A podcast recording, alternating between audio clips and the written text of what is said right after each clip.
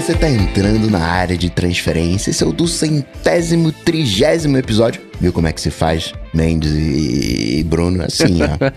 Apoiado como sempre no, pelos adetenses lá em apoia.se barra área de transferência e picpay.me barra área de transferência. E bom, né, vocês já sabem que o seu Marcos Mendes tá aqui, seu Bruno Casimiro tá Olá. aqui e também o seu Guilherme Rambo. Tudo bom? Opa! Oiê! Melhor agora. Alguém já testou o SharePlay dessa leva de WWDC? Ainda não. Não deu tempo, mas eu tô sabendo que já existem testes no mundo real aí. As pessoas estão usando, né? Pois é. É, eu andei testando bastante. Foi uma das coisas que. Foi, foi engraçado porque eu queria escrever sobre isso para aquele site que eu tenho lá com o John, que a gente faz todo ano, há dois anos, para WWDC e terminou sexta-feira e tal. Enfim, tá lá. Quem quiser ver, a gente deixa o link. Mas eu queria escrever sobre o SharePlay para mostrar para os desenvolvedores: ó, você faz assim e é assim que você começa com, com essa brincadeira. E aí eu vi a galera falando, não, mas esse negócio, o SharePlay não tá no, no primeiro beta, porque isso rola bastante, assim, no, nos anos de WWDC, que o, o, beta 1 às vezes faltam alguns recursos que foram anunciados. Mas aí eu fui ver e não falaram nada nas sessions e tal, fui lá, não, deixa eu ver aqui, né? fui lá fiz um app lá de teste e tal, funcionou. Então, tá, no beta 1 o que acontece é que o SharePlay não tá em nenhum app da Apple ainda no, no beta 1. E para você usar o SharePlay, você precisa de, de apps que suportem o SharePlay. Então, né? É, e aí, bom, fiz um app de teste lá pro artigo. Fiz um app também bem simplesinho lá pro Jeff, lá do 9 to 5 Mac, que faz os vídeos pro YouTube poder demonstrar também no vídeo dele que vai ser um longa-metragem sobre todos os novos recursos do, do iOS 15. É, e já que eu tenho um app de mídia, que é o app não oficial da WWDC para macOS, eu pensei, por que não, né? Então eu já integrei nele também e lancei um beta para quem tá no, no macOS 12 beta e quiser dar uma testada com algum amigo, tá lá.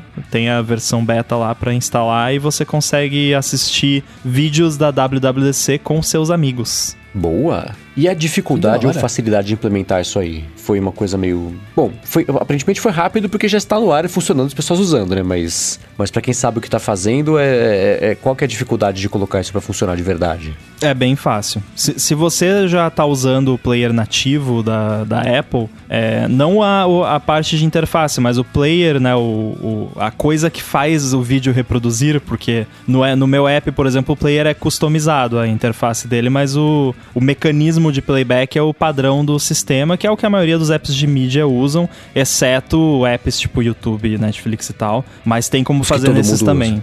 É, mas enfim, é, é, tranquilo, é bem, bem fácil de, de implementar. Eu levei só uma hora para fazer no, no app da, da WWDC. Claro que numa versão beta, né? Tem ainda coisinhas que daria para melhorar, mas uhum. é bem tranquilo, sim. Boa. O Mendes é que vai lembrar disso, eu não tenho uma boa memória para isso. Mas num, num dos episódios, logo do, dos primeiros, primeira ou segunda temporada do Black Mirror, que tem um show de calouros com os avatares das pessoas. Que não são. Uhum, é o 15 Million Merits, uma coisa assim o episódio. Lembra disso? Então, eu me senti com essa WWDC, uhum. eu me senti no, no, no, no no futuro, assim, de verdade, assim, né? ainda mais com o SharePlay ali, todo mundo com seu avatarzinho, pô, sensacional. É, isso foi uma coisa que eu, eu fiquei de comentar na semana passada, mas eu não queria já começar a falar da WWDC, já falando, puxa, foi meio estranho isso aqui, né? O que eu comecei mesmo assim, mas não por causa disso. mas ainda assim, a hora que começou esse pedaço, assim, é, é, que esse tipo de. Não é nenhum tipo de crítico, mas de, de, de observação, eu acho que ela que a gente fica mais ligado no que é muito estranho hoje em dia sobre esse tipo de coisa, a aplicação de coisas 3D ou, ou imersivas do mundo real, né? Uma coisa meio fake ali. E esse começo do, do vídeo da WWDC foi meio assim, especialmente porque não teve mais nada disso no resto da apresentação, né? Eu achei que fosse uma coisa que ia permear o, o keynote inteiro ali, aquela brincadeirinha de pessoas de verdade ali no mundo, é, pessoas virtuais no mundo real, mas foi isso no começo e no fim, né? Na hora que apareceu só o Tim Cook, o resto foi aquela super produção de PowerPoint que a gente tem visto nos últimos eventos no nível 12, assim, né? Que, que a gente até comentou na semana passada. Hum. Mas eu, eu, eu não sei, foi uma coisa que chamou a atenção de vocês? Ou, ou, beleza, foi legal, bonitinho, divertidinho e passou batido assim e não pensaram muito a respeito? Não, eu achei a abertura da. toda a abertura, não só essa parte dos mimojis, mas aquela aquele sketchzinho de abertura, achei horrível. Achei muito sem graça, muito forçado. É, geralmente eles fazem uma abertura meio cheesy, assim, meio brega, né, pra, uhum. pra WWDC, mas é um, um, um brega engraçado, não um brega, assim, brega. Simplesmente um brega sem graça que eu tava só, tipo, tá, não vai acabar esse negócio aí, tipo. de, tipo, ah, colocar atores fazendo o Tim Cook e o, e o Craig e botar a setinha, não é o Tim Cook, não é o Craig. Tipo, eu, nossa, eu muito, muito disso, engraçado cara. você. Ter, pra mim teria sido engraçado se fosse o, fossem eles de verdade lá no, uhum. na parada. E aí a parte do Mimoji foi só pra fechar com chave de não vou nem falar o que, né? foi, foi só pra piorar, assim. Aí eu pensei, bom, tomara que daqui pra frente vá para cima e não para baixo, porque começou mal. Mas aparentemente o Bruno gostou, então. Cara, eu gosto, eu acho da hora essas paradas. Eu lembro que quando era moleque eu vi um clipe de uma banda que era exatamente isso, assim, chamava Homegrown You're Not Alone, o nome da música, né? É, e a banda era Homegrown. E aí era exatamente isso, mostrava várias, mostrava umas pessoas e ficava mostrando, tipo, com setinhas escrito quem eram as pessoas, o que, que elas estavam fazendo, se era verdade ou não. Eu tive maior feeling nostálgico quando os caras começaram a postar WWC. eu acho simpático a ideia em função do momento que a gente tá vivendo hoje. Então, tá permitido, né? Mas, não sei, eu acho que é difícil prever o futuro, né? Porque, se de alguma maneira a Apple fez, ela tem números que indicam que a coisa é por aí, né? Que a gente tá se digitalizando. Mas, sei lá, não sei, eu prefiro mais o humano, mas em tempos atuais tá, tá super bonitinho os emojis. Hum, uma coisa que eu percebo que é um esforço não só da Apple, mas de todas as empresas que têm que fazer comunicações e anúncios de coisas agora é que elas, elas tentam falar, passar uma mensagem adequada para esse momento, mas sem falar de Covid específico para não datar o que está acontecendo. Então, a Devido WWDC, ao atual né? momento, né? É, então fica esse negócio geral assim, todos sabemos sobre o que estamos falando, mas não vamos falar sobre o que, que é, porque todo mundo já sabe. Então, como daqui a seis meses, daqui a um ano, daqui a cinco anos, anos isso com sorte, né, vai ter passado, é, não vamos falar sobre Covid agora, porque aí vai datar muito. Então, é o momento, então é o contexto, a situação e as preocupações, as medidas, e, mas, mas não fala sobre o que, que é, que todo mundo já sabe, né? Então, acho que essa WWDC deixou mais evidente ainda isso, né? Falando de, de iMessage, de colaboração, trabalho remoto e tudo mais. Até o começo ali do... Esse negócio mesmo dos, dos mimojis ali no, no palco virtual. Foi uma coisa que, para alguém observando de fora daqui a muito tempo sem saber de Covid, eu falo, nossa, mas que, que isso? O que estão fazendo aí? De onde veio esse negócio? Foi ao vivo mesmo e as pessoas iam lá virtualmente participar? Como é que foi, né? Ou então eles vão olhar e vão falar assim: ah lá, ó, foi aí que começou. Esse foi o momento mágico. também é, também. Agora, existe uma possibilidade do próximo evento da Apple já não ser mais assim, né? Porque uhum. provavelmente vai ser o evento do iPhone lá em setembro e a gente sabe que Estados Unidos está mais à frente né, nessa questão. Então, claro que mesmo que seja presencial, provavelmente não vai ser com toda a quantidade de gente que costumava ser, porque ser mais a galera local, mais espaçado, provavelmente vai ser só quem já tá completamente vacinado e tudo mais, mas pode ser que já role em, em setembro lá um, um, evento ao vivo e o, o que a palavra que saiu para fora até agora, completamente não oficial, mas o que se ouve dizer é que a intenção da Apple é, é voltar a fazer os eventos todos ao vivo, assim que possível. Que uhum. eles realmente não têm intenção de manter os eventos uh, inteiramente virtuais, embora na pesquisa que a Apple enviou para os desenvolvedores agora depois do final da WWDC, tiveram duas perguntas, se eu não me engano, uma delas era me ajudem, eu mandei para vocês, era tipo, você gostaria que a WWDC voltasse a ser presencial, alguma presencial. coisa assim? O, o que que, que elementos da WWDC partes, fazem é. parte, fazem falta de ser presencial. Então, desde Exato, o Apple Design Awards até o Keynote, até as sessões e, e as palestras, enfim, né? Essas coisas todas, É. cada categoria aí. É, e aí no meu caso eu respondi. Eu, particularmente, gostaria que voltasse a existir o evento presencial, mas eu acho que eles deveriam continuar mantendo as sessions do jeito que são, que, que foram feitas ano passado esse ano, que aí é aquele vídeo mais conciso ali, porque como é que era antes? Ah, tem um slot ali de uma hora, então a, a palestra vai durar uma hora. Não interessa se. Não, enfia conteúdo aí, dá um jeito de fazer durar próximo de uma hora. Agora não, agora se tem que durar sete minutos o vídeo, o vídeo dura sete minutos. Se tem que durar 15, dura 15. Se tem que durar 40 minutos, dura 40 minutos. É, isso é muito bom para quem quer assistir o negócio para aprender. Fora que é editado, Sim. então não tem, às vezes, né, se é ao vivo dá umas confusões ao vivo ali e tal. Então, eu, eu gostei as sessions muito mais assim. Por outro lado, labs, a própria keynote e outras atividades paralelas, eu acho que funciona melhor quando é ao vivo. Mas eu acho que mesmo assim, os labs, por exemplo, a Apple deveria continuar oferecendo virtual também para quem não tem condições de ir até lá, porque ir até lá não é para qualquer um, é, uhum, é caro, é. é. complicado, né? Então. Por outro lado, também, se a Apple fizer esse modelo híbrido, bem entre aspas, acaba que o desenvolvedor vai lá só por causa da keynote principal, que acaba sendo um evento, entre aspas, público. É diferente de um anúncio de iPhone, onde a Apple banca né, os jornalistas, onde você tem grandes empresas por detrás, versus que é para divulgar de fato o iPhone, versus o, um evento para desenvolvedor, né? O carinha tá, eu vou ter aqui essa keynote,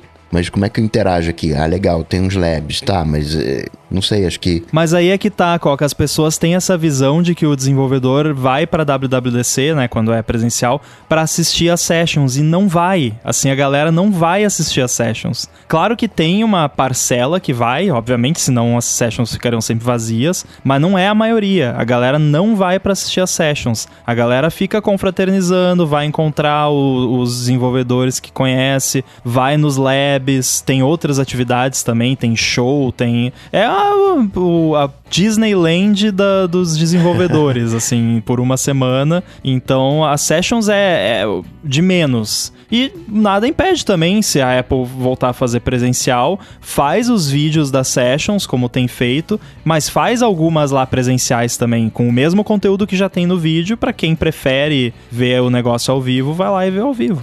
Também daria para fazer isso. É, eu, eu, vejo uma diferença de atitude de eventos, tipo a WWDC, que é, é são eventos para anunciar mudanças é, conceituais, para anunciar futuro, para anunciar coisas intangíveis, versus evento do iPhone. Porque o evento do iPhone, fazendo presencial e tendo depois. O mais importante não é nem o evento, é o hands-on depois. Uhum. Porque, por exemplo, pode ser que a pessoa que, que tenha o um interesse por tecnologia não ligue para Apple mas se interesse por tecnologia. Mas vai lá o Max Brownlee, ele vai lá, senta na cadeira, vê por uma hora e meia como é que é o iPhone novo, tem a câmera mais legal, né? aí depois tem o hands-on. Ele grava esse vídeo no mesmo dia que teve o evento, solta isso no canal, isso já consegue ativar mais gente, ele começa a criar um hype é, é, as reverberações ali, né? joga uma pedrinha na água, ela vai fazendo os círculos concêntricos ali, vai espalhando essa. Então o Max Bunny grava o vídeo dele, a Justin grava o vídeo dela, o, o penteiro do René Rich grava o vídeo dele também, e isso vai potencializando o que foi anunciado no evento e consegue fazer com que esse dia seja melhor aproveitado para passar a mensagem que a Apple quer. O que é diferente, por exemplo, de um evento só de, de, de anúncio de software, de novidade de software, que é uma coisa que, que acaba vazando menos ali para o público, para os muggles, acaba vazando menos ali, né? Então, para hardware, acho que é importante ter o evento presencial para fazer esse, para dar esse, esse passo a mais na divulgação do que, que vai acontecer, criar um hype um pouquinho maior, né? Para pessoa que não se liga com, em Apple especificamente, mas ao aparecer no MKBHD, a pessoa ficar sabendo também sobre o que tem isso, cria um hype maior, porque aí na hora que for lançar mesmo o iPhone, que vai ter vídeo de novo, vai ter o, o, o review que tem embargo, que é diferente do, do hands-on, né? São proposta diferente de geração de material, então vai levando, dá sempre um passo a mais aí para divulgação dessa mensagem. Então, para evento com, com coisas tangíveis, faz mais sentido você ter ali a, a parte presencial, mas do intangível, é legal o WWC ter toda essa parte de juntar todo mundo ali, o pessoal que é mais engajado de qualquer forma na comunidade de desenvolvimento,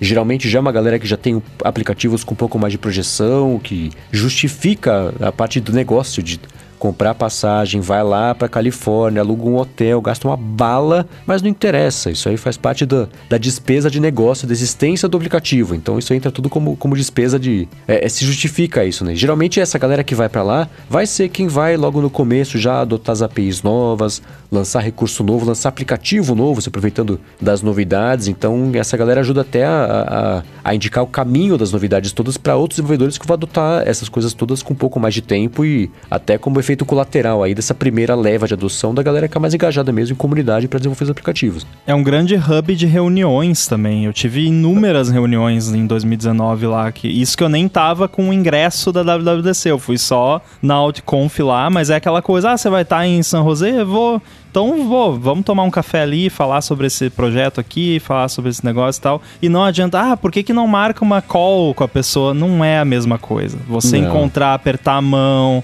trocar cartão de visita. É old school, mas é, é, outra, é outra pegada, é outro nível, assim, do que você simplesmente trocar DM no Twitter. Uhum. Partindo para os follow-ups, ainda seguindo com o WWDC, o Arthur Gevigir lembra que uma coisa que pouca gente comenta, mas é mó legal, são as playlists que a Apple cria todo ano para WWDC. E vocês já ouviram a, as, essas playlists? Já, tem acho que desde 2019, pelo menos que eu vi. E tem também uma que é músicas de comerciais da Apple, que tudo que aparece em comercial da Apple vai para essa playlist também. São, são playlists bacanas. é, isso é sempre bacana. A Apple tem. É que ela mudou um pouquinho a, o, o, esquema musical dela de uns anos pra cá, especialmente depois que comprou a Beats, né? Que virou o, o, o perfil musical da Apple, os gostos preferenciais ali, até de, de, comercial, toda a parte de comunicação dela mudou um pouquinho. Virou um pouco mais pop, um pouco até mais rap, hip hop, até pela influência, acho que do, do, do maluquinho da Beats lá, que eu já esqueci o nome. Então tem. mudou um pouquinho. Mas ainda assim, os comerciais, você pega, especialmente na época de iPod, é, de lançamentos que eram mais a ver com música na era pré-Cook, é, tinha uma assinatura, um perfil musical ali muito bem definido. Você podia nem estar tá vendo a imagem, na hora que tocava a música, você sabia exatamente de quem que era, o que, que era, o que, que estava sendo anunciado ali, né? Então isso é, é, mudou bastante, mas ainda assim é bacana é, ver. É, até as playlists têm temas, né? Tem lá Power Up Coding Energy. Eles vão se esforçam ali na, na, parte temática das playlists ali para gerar um material bacana pra galera escutar. É, o, interessante, o que eu gosto de ouvir nessa playlist de comerciais, principalmente, é você comparar o, o que foi feito com a música no comercial e a música original, né? Porque quando você licencia uma música para fazer um vídeo, eu sei porque eu faço isso às vezes, para quem não sabe, eu já trabalhei com edição de vídeo, e hoje em dia, quando eu vou fazer vídeos de, de dos meus apps, eu licencio música e tal, e aí você recebe os stems, né? E vários pedacinhos da música, diferentes uh, trilhas trilhas e tal. E aí é interessante você ver o comercial, como ele ficou. Aí você vai ouvir a música e você percebe que fizeram uma coxa de retalhos maluca com a música no comercial. Às vezes corta um pedaço aqui, repete ali, aí tira o vocal numa parte, bota na outra. É, é bem interessante, um, um exercício uhum. bacana você observar o, o que foi feito com o remix que foi feito com a música no comercial. Uhum.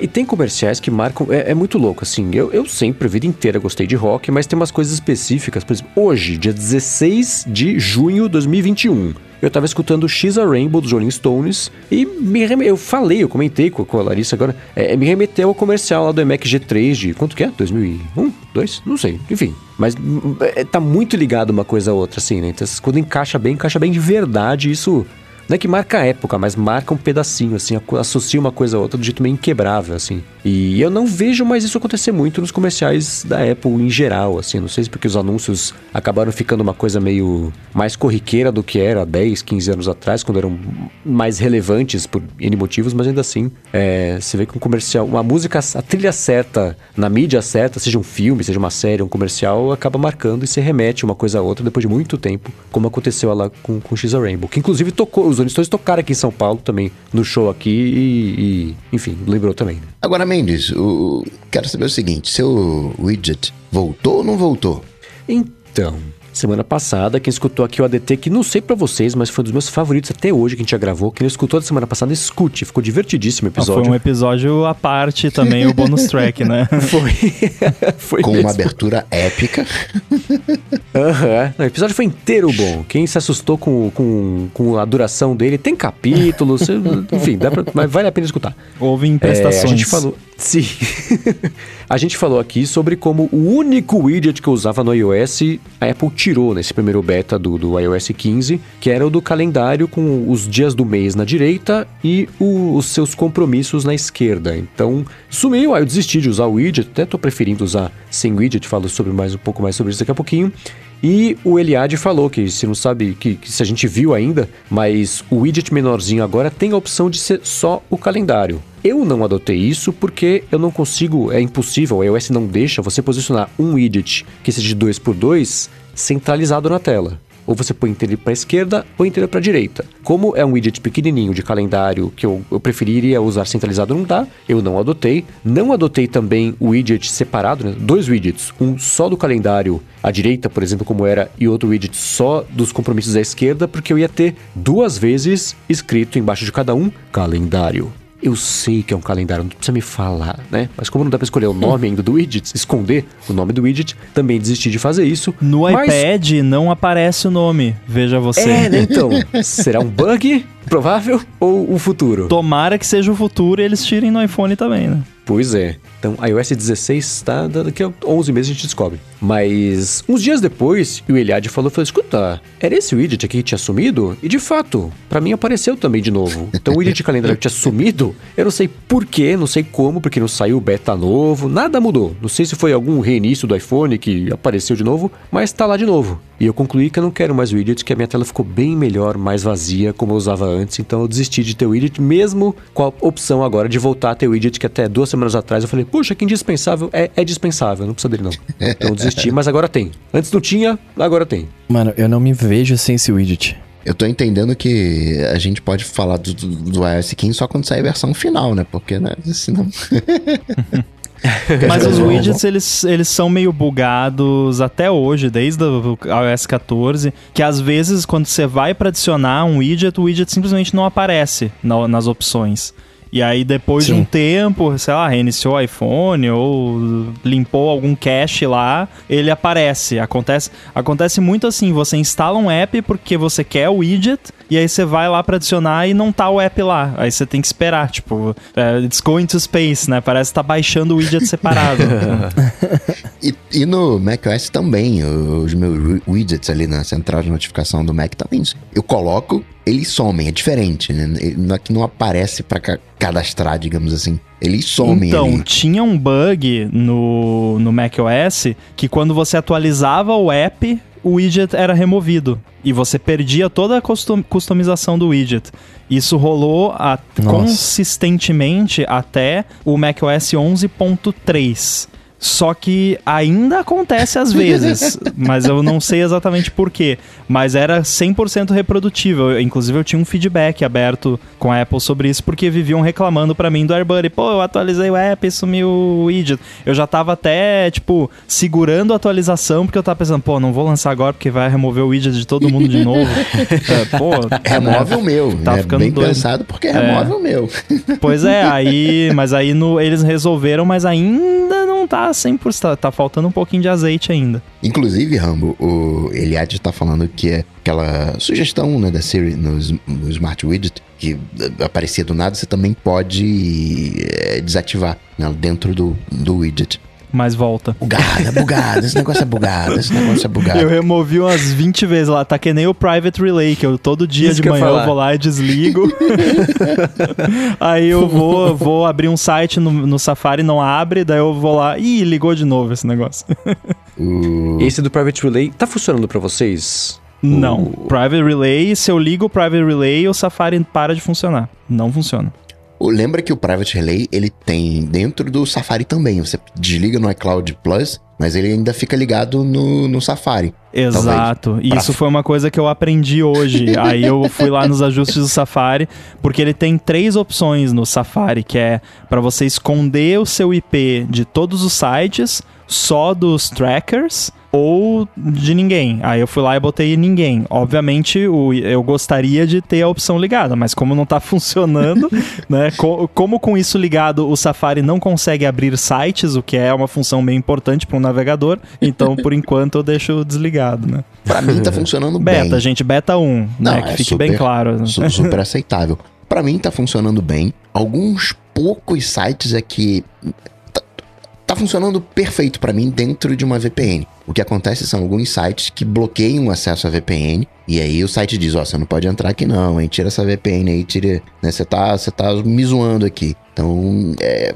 que é um O que me comportamento incomoda, que, é, que não acontece quando você usa um- uma VPN, entre aspas, normal, é que todos os esquemas de autenticação param de funcionar. Porque aí, tipo, toda santa vez que eu vou abrir, sei lá, o painel de controle do Cloudflare, o que é até irônico porque a Apple tá usando o Cloudflare Warp É, por né? trás. Toda vez tem que ir lá, e-mail, senha, two-factor. Toda vez que eu vou entrar no App Store Connect lá, e-mail, senha, two-factor. Não adianta eu colocar lá trust, né, con- confiar nesse browser, porque daqui a uma hora já é outro IP completamente diferente. Então, eu não sei, é que não tem muito solução pra isso, mas ah, eu provavelmente, no fim das contas, vou acabar deixando isso desligado. Por mais que eu adore a ideia de, de ter isso como recurso de privacidade, mas pra quem lida muito com ambientes autenticados e usa two-factor ou até chave física de autenticação que nem eu uso, fica muito chato você ter que estar reautenticando daqui duas horas de novo na mesma coisa. Isso é um, É, pra mim, é um ponto. É, pra mim, eu, vocês comentaram semana passada, até essa semana também, ao longo da, da semana aqui no, no nosso grupo de, de conversa do iMessage, que ah, tá meio bichado, tá ruim, a conexão tá meio. né, demora pra carregar a página. Eu não tinha percebido muito isso até vocês falarem. Pra mim, toda vez que demorava pra carregar uma página, que era 100% das vezes, só me dei conta disso depois, eu falava, ah, a conexão tá meio ruim, sei eu lá, né, o também. Wi-Fi tá meio eu, bichado. a primeira vez que eu fui abrir, eu tava no segundo andar lá e lá o Wi-Fi é um pouquinho, mas é tipo, aqui é 1 GB e lá é 500 mega no Wi-Fi, sei lá, Aham. porque o roteador já, já pulou por dois roteadores até chegar lá. Aí eu, não, mas é normal, né? Aqui em cima é um pouquinho mais lento, mas não, é. Aí eu fazia o speed test e tava lá, não, pô, tá super rápido. Então não, aí que eu descobri que era o Private Relay. É, então. Aí eu desliguei pra testar, falei, nossa, que incrível, que rápido, né? Eu, eu ponho pra entrar no site, ele abre, que bacana. Então eu também deixei desligado, mas tem esse bug que ele volta ligado nada, né? Então, é uma é, beta, beleza. Semana que hora que sair o segundo beta, ou daqui a duas semanas, não sei, eu, eu, eu volto a, a me irritar ou tentar, pelo menos, é, é, desativar isso aí. Mas o que eu tenho percebido é que é muito engraçado como a- as conexões ficam, os sites ficam todos malucos de não saber exatamente onde você tá. Porque o Private Relay, ele tem duas opções. Ele tem uma opção de esconder completamente a, a sua localização geral. O site não tem ideia. Ele fala, cara, você pode estar em Marte, você pode estar na Turquia, você pode estar em Cacimbinha, você pode estar na Austrália. Ou então, você deixar ali ele, registra, ele cadastrado e falar assim: forneça a minha localização bem aproximada de onde eu tô, para os conteúdos aparecerem de forma também relativamente localizada. Que foi a opção que eu deixei. Mas mesmo assim, eu entro. E, eu- e, assim, eu que tô usando o recurso que é experimental, mas ainda assim é muito engraçado perceber como que a web passa a se comportar com esse recurso ligado. Eu Mal. procurei, eu fiz uma muito bizarro. Eu procurei alguma coisa no Google, aí ele me deu os conteúdos como se eu morasse nos Estados Unidos, mas em espanhol, porque afinal sou latino. Então, tava tudo em espanhol como se eu morasse lá. Aí eu fui configurar Philips, uma coisa da Philips Hue pra, pra- por meio do site, aí o site falou assim: só pra garantir, você tá na Suécia, né? Eu falei, nossa, não, não estou na Suécia, estou no Brasil. aí você vai lá, configura bonitinho de novo. Então é engraçado ver como ele, como ele tá bugando aí o jeito que os entendem de onde você tá vindo. Será que foi por isso que o meu iPhone adicionou nos idiomas chamoru?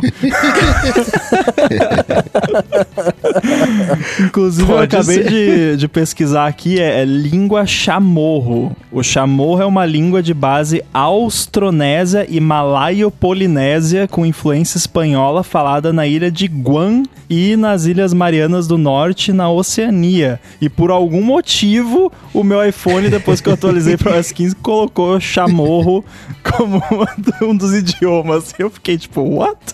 Que, como que isso foi parar aqui? Nossa, considerando que nesses dois lugares somando os dois lugares, a população não passa de 80 mil pessoas, você deve ter sido profiled de um jeito muito específico pra conseguir. Pra isso aparecer pra você.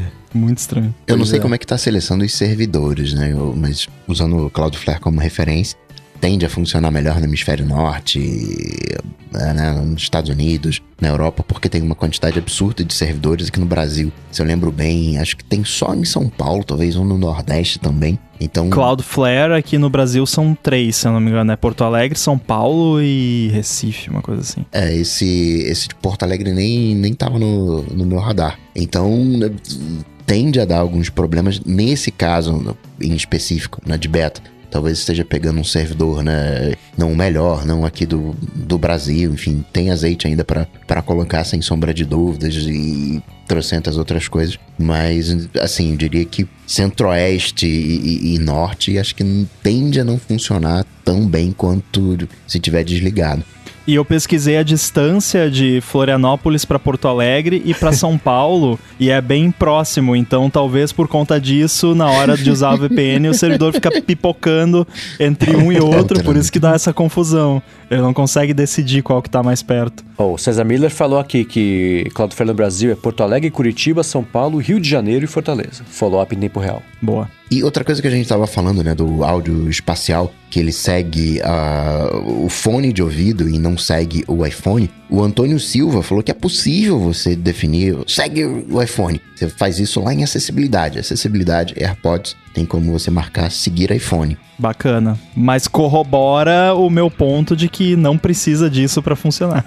Aham, é. Pelo que eu vi na descrição disso aí em acessibilidade, isso é pra vídeos, pra reprodução de conteúdos em vídeo a partir do, do dispositivo ali. Então ele seguir, ele tomar o- a posição do iPhone como referência e não a posição da sua cabeça, não só isso, mas dos fones de ouvido em relação a- ao eixo 00 do XY quando você deu play ali no conteúdo, né? Que é o funcionamento normal do áudio espacial. E falando nisso, e aí galera, vocês usaram essas, essas semanas na- na- nas músicas, nos vídeos? O que vocês acharam do- de, de- de primeiras impressões aí do, do áudio espacial?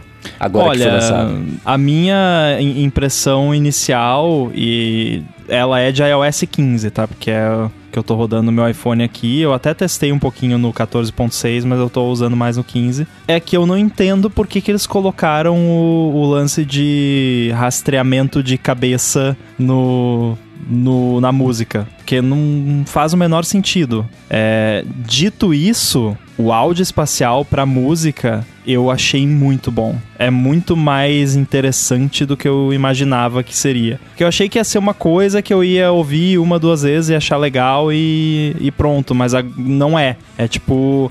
Pra, pra mim é quase como a diferença de, sei lá, 1080 pra 4K, sabe? Que é depois que você vê 4K numa TV 4K boa, tudo bonitinho, você começa a procurar conteúdo em 4K. Não, agora eu só quero assistir coisa que for 4K. Agora eu só quero ouvir música que for Dolby Atmos lá no, no Apple Music.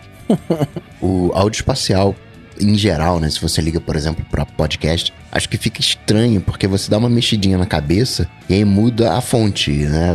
Você tá olhando pra frente, o som tá vindo de frente. Você vira um pouquinho a cabeça pro lado, o iPhone pode estar no bolso, enfim, onde, onde tiver. E o- o- fica mais, né? Você virou pra direita, o áudio vai ficar mais orientado pra esquerda, né? Porque você girou a cabeça. Isso é estranho em, em alguns sentidos. Agora, na música... É, foi por isso que eu disse que ah, não faz sentido pra música, né, Coca? Porque, tipo, eu não quero que pareça que a música tá saindo do meu iPhone. Eu quero que a música fique do- ao, ao meu redor, né? E aí também é essa diferença entre áudio espacial, que é isso, e Dolby Atmos, que é simplesmente um, um mix, né, mais amplo, digamos assim, que vai um- além do, do estéreo. Quando falando desse espectro, né, que vai além do estéreo, aí sim fica bacana nas músicas, porque você consegue reconhecer nuances, né? se- A música ela fica muito mais rica, né? Como se tivesse, não sei, mais, chega mais, é como se chegasse mais informação no seu ouvido. Claro, sim, tá chegando mais informação no seu ouvido, mas você consegue detectar certas nuances, assim, fica muito mais, ah, muito mais brilhante a música.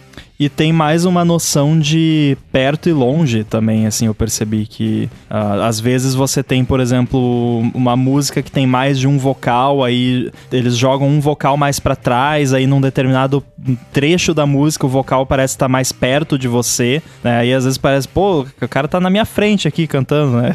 E aí depois vai, vai um pouquinho mais para lá e tal. É, é, muito interessante isso. Cria toda. É, é, é, é bem como você. Como se, se antes o áudio fosse 2D e agora é 3D, né? Essa é a impressão que dá. Cara, isso para ver coisa, para ver show deve ser muito legal, né? Pois é, só que o show tem que ser produzido para isso, né? É, tá, hum. tá, mas aí são vários detalhes. Né? Só vai começar a Hoje o, não tem nada, né, com o áudio espacial, né? O iLogic, o Logic Pro tá, ia falar iLogic, né? o Logic Pro ainda tá por vir, né? É, eu acho que sim. Isso deve estar tá sendo feito em Pro Tools, sei lá, alguma coisa assim. Eu tive impressão parecida com a de vocês sobre esse lance do áudio espacial. Eu acho que. A, a, gente até conversou sobre como é que isso poderia ser quando a Apple anunciou que ia chegar o áudio espacial na Apple Music. E a gente chegou à conclusão que o jeito que ia ser estranho ia ser, no fim das contas, exatamente como ele foi lançado. Porque é, a impressão que eu tive, essa tecnologia inteira, ela é muito legal. É, eu vejo, ela é promissora, é bacana, ela é evolução. Na verdade, é uma aplicação, é um jeito prático de aplicar aquele negócio que apareceu há muito tempo no YouTube, sei lá, o corte de cabelo 3D, que você usava um fone de ouvido e você sentia, é, você sentia ali, a tesoura estava vindo de cima, de baixo, da esquerda, da direita. É, é uma aplicação mais prática disso, mas parece muito um exemplo do que dá para fazer com a tecnologia e daqui a pouquinho vão achar um jeito mais prático de, de deixar isso útil de verdade. Pra, do jeito que ele é hoje, né? Aquilo que eu comentei assim, quando você dá um play no, no você dá um play, você tá com a cabeça no ponto 00 do x e y, que vai de menos 90 a mais 90 para cima, para baixo, para esquerda, para direita. Então, para um vídeo, quando você dá play, você está olhando para TV, por exemplo, faz sentido, pelo menos para mim, na minha percepção, faz sentido o som tá zerado ali. Se você virar a cabeça para a esquerda, o som vem mais para a partir da direita e vice-versa, né? Porque a TV, o seu ponto de referência do que está vendo, de onde teoricamente está sendo emitido o som, tá na sua frente. Para música, eu, de novo, minha impressão, vou falar sobre a minha percepção de, de, de, de, que eu senti quando eu escutei. Eu acho que a implementação do áudio espacial tá errada. Não funciona, porque a hora que você dá play, o que, que eu percebi que eu tava fazendo? É, é, isso vai ser muito bacana é usar com colar cervical, né? Eu dou play e não mexo o pescoço por nada, porque se eu mexer o pescoço estraga todo o efeito 3D do cimbal vindo da esquerda, o sininho da direita, os trompetes de cima, de baixo, os metais, porque a hora que eu viro a cabeça pro lado, a impressão que me deu é que assim, eu virei a cabeça pra esquerda, o volume do fone esquerdo some e fica tudo na direita. Aí vira a cabeça pra direita. O volume do fone da direita some e fica tudo na esquerda. Então, eu, se você virar pro lado pro outro, você fica jogando o som de um lado pro outro e você perde a sensação de imersão, que eu acho que era a proposta Exatamente. inicial de fazer isso aí, né? Então, o que eu acho que seria mais.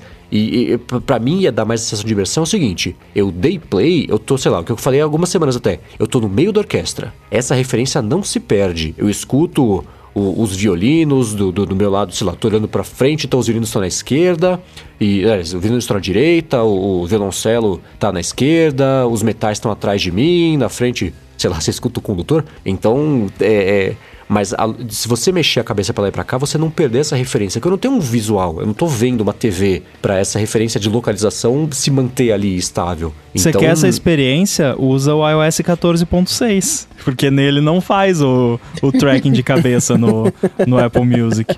E é, a então, Apple né? considera isso um upgrade, veja, veja só você. Eu acho que a solução para isso seria simplesmente coloca um jeito simples de desligar isso. Tipo, me deixa ouvir só o Dolby Atmos, né? mas sem esse tracking de cabeça, né? Uh, o que assim, não é exatamente que nem em vídeo. Talvez, não sei se você chegou a testar, mas não, você não tem tanto no Apple Music essa impressão de que está saindo de dentro do iPhone o, o áudio. Mas esse tracking é, é, como você disse, meio que estraga a experiência, porque aí se você vira a cabeça, o, né, o, o áudio parece que ficou para trás, assim, né? Então uhum. não, não tá legal o tracking de, de, de cabeça mesmo. O, o, Dolby Atmos sozinho já é mais do que bom, não, não precisa disso aí que acaba estragando a experiência, né? É, porque comparando, por exemplo, com o estéreo, né, o estéreo estático, o estéreo sem áudio espacial, você tem coisas que vêm da direita, vêm da esquerda e beleza. O áudio espacial, se a tecnologia que ele permite é que você sinta, além de ter direita e esquerda, tem acima, baixo, frente e trás, que isso não se perca com você mexendo a cabeça pra lá e pra cá, porque ninguém escuta a música quando feito uma múmia. Você tá se mexendo, você tá em casa, tá vindo pra lá e pra cá, você tá andando, você tá fazendo coisas. Então isso acabou de- mais distraindo do que complementando a experiência de degustar o som, né? Que é aquela coisa que a gente brinca, mas que ainda assim tem um pouquinho de verdade, mesmo escutando no dia a dia, lavando louça ou fazendo faxina na casa. Então, Agora, sabe a prova de que o, o Dolby Atmos no- na música é mais imersivo? Eu não consigo ouvir enquanto eu tô trabalhando em Dolby Atmos. Porque eu presto, eu acabo não conseguindo prestar atenção no que eu tô fazendo, porque eu, eu costumo ouvir música quando eu tô trabalhando, e só que aí a música vira só aquele background, assim, só um, um barulhinho ali pra, distrair. Pra, mas o o áudio espacial com o Dolby Atmos não dá, porque aí eu, eu acabo ficando imerso na, na, na música e não consigo trabalhar. Então eu tenho que desligar quando eu vou, quero ouvir música pra trabalhar. Tem muita distração, né? Tem muitos elementos na, na É, música. são mais novos imersivo, sinais, né? né? Que a gente não tá acostumado a, a- a interpretar enquanto tá estudando música, né? Agora, o que eu quero ver aqui é, é o seguinte. A gente falou semana passada da bicicleta, né? E, e o Mark disse que essa galera tem um, um canal lá no, no YouTube onde eles vão à caça das bicicletas roubadas. E eu queria ver essa galera fazendo essa caça às bicicletas roubadas aqui no Rio de Janeiro, onde a galera tem Nossa. fuzil ali. aí eu, eu queria ver essa. É, eu dei uma olhada na- nesse canal, é curioso, no mínimo, né? Agora, eu, eu falei que eu tinha ficado com uma vontade de ter essa bike e tal, o Bruno também, né? Estra- Estraguei aí também o Bruno, que depois que vocês não é. assistam o vídeo que o Jeff fez dessa, dessa bike, vocês vão querer. Mas aí quando eu comecei a fazer as contas aqui, eu percebi que eu não quero tanto assim, é, porque... É, se vocês estão todos sentados, eu fiz uma continha de guardanapo aqui, né? Porque conversão para dólar já, é, imposto, pá, noves fora, daria confortavelmente mais de 20 mil reais uma bicicleta dessas. Então. Não, um Celta. É, deixa quieto. Cara, mas com, a com o álcool a 4,69, acho que no longo prazo compensa. Mas é uma bike específica, aquela Van Moof, que é compatível com o Find My, né? É, não, é a bike dos sonhos, porque ela se tornou a bike dos meus sonhos quando eu vi o vídeo, né? Então eu fui ver o preço daquela bike específica. O triste é que Mas- assim, você olha o preço em dólar, é tipo, ah, 2.300 dólares. Mas quando você vai botar na ponta do lápis com toda a burocracia e conversão e tudo mais, já passa de 20 mil. Agora, explica pra um cara que não viu o vídeo, vulgo eu, o que que faz dessa bicicleta ela ser tão incrível? Cara, ela. Primeiro que ela é matte black, pelo menos a que ele É, mostrou no vídeo. linda Eu demais. achei linda. Tá. Ela, é, ela parece uma escultura em cerâmica de uma bicicleta, que é o que você teria como objeto de decoração, assim, uma miniatura na sua mesa, só que de verdade. Ela é perfeita. Tamanho um pra um. O, o design dela é simples, assim. é- Se a Apple fizesse uma bicicleta, sabe? Tipo assim. Aham. E, e o que o Bruno comentou também na, na semana passada, que ela, ela é uma bike elétrica, mas você olha pra ela assim, você não, não percebe Você não que é uma bike elétrica. Parece uma bike como qualquer outra. Então foi isso que me, me chamou tanto a atenção dela. Eu achei ela. A, a simplicidade do design dela me, me cativou. Se a Apple fizesse, ia ter que carregar de cabeça pra baixo, né? Provavelmente também. Provavelmente. Onde é que eu coloco o Não, light? tem ia um ficar light no, gigante, né? ia, ia ter um buraquinho lightning na parte de cima do banco, assim, onde você senta.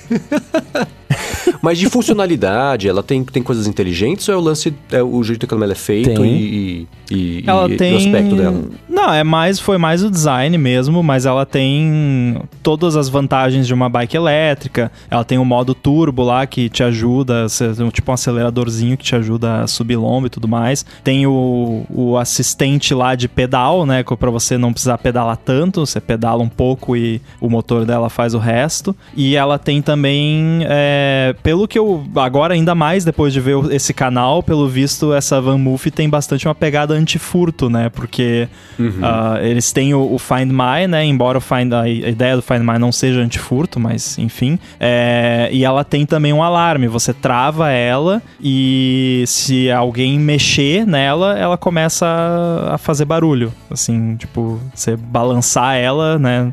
Começa a fazer barulho. Mas de smart, smart mesmo, é, não tem muita coisa, assim. É, o mais legal dela pra mim é, é o lance do turbo, porque quando você mora numa cidade é, que tem muitas subidas e descidas, né, cara, ficar pedalando, sei lá, eu não sei eu, eu, não pedalo, então eu não sei uma distância razoável de pedalar, mas da minha casa para os estudos que eu vou tem uns 20 quilômetros, 20 e poucos, né? Se eu pedalasse todo dia isso, ia subida e descida, né? É, demoraria um certo tempo, né? E, e, às vezes acabaria o tempo tornando inviável. O lance de ter um turbo que você continua, você pode continuar pedalando ao mesmo tempo que, ele, que ela aumenta a velocidade, é, ajuda bastante a mobilidade urbana, né? Então, para mim, é, além do design que o Ramo falou, além do, de não parecer uma bike elétrica, etc., esse esse, esse lance de ajudar no, a, a, você a, a pedalar e, e, mesmo assim você poder continuar pedalando, fazendo o seu exercício de cardio, eu acho muito bom, tá ligado? É uma uhum. coisa que me deu muita vontade de ter. É que você é um caso muito específico, né? Porque você mora numa região de São Paulo que ela é extremamente irregular.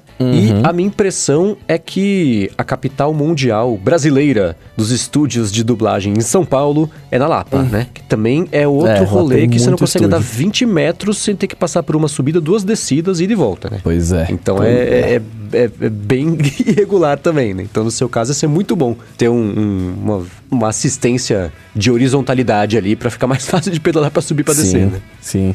E a autonomia dela é legal da bateria, eu tava vendo, né? Se você colocar o power bank, porque eles têm, têm um power bank que você coloca que ele fica um triângulo na parte de baixo da bike. Na parte de baixo não, né? Na, na, um pouquinho acima do pedal ali. E aí isso dá uma impressão de bike elétrica um pouco, porque fica com um negócio diferente, mas sei lá, eu não.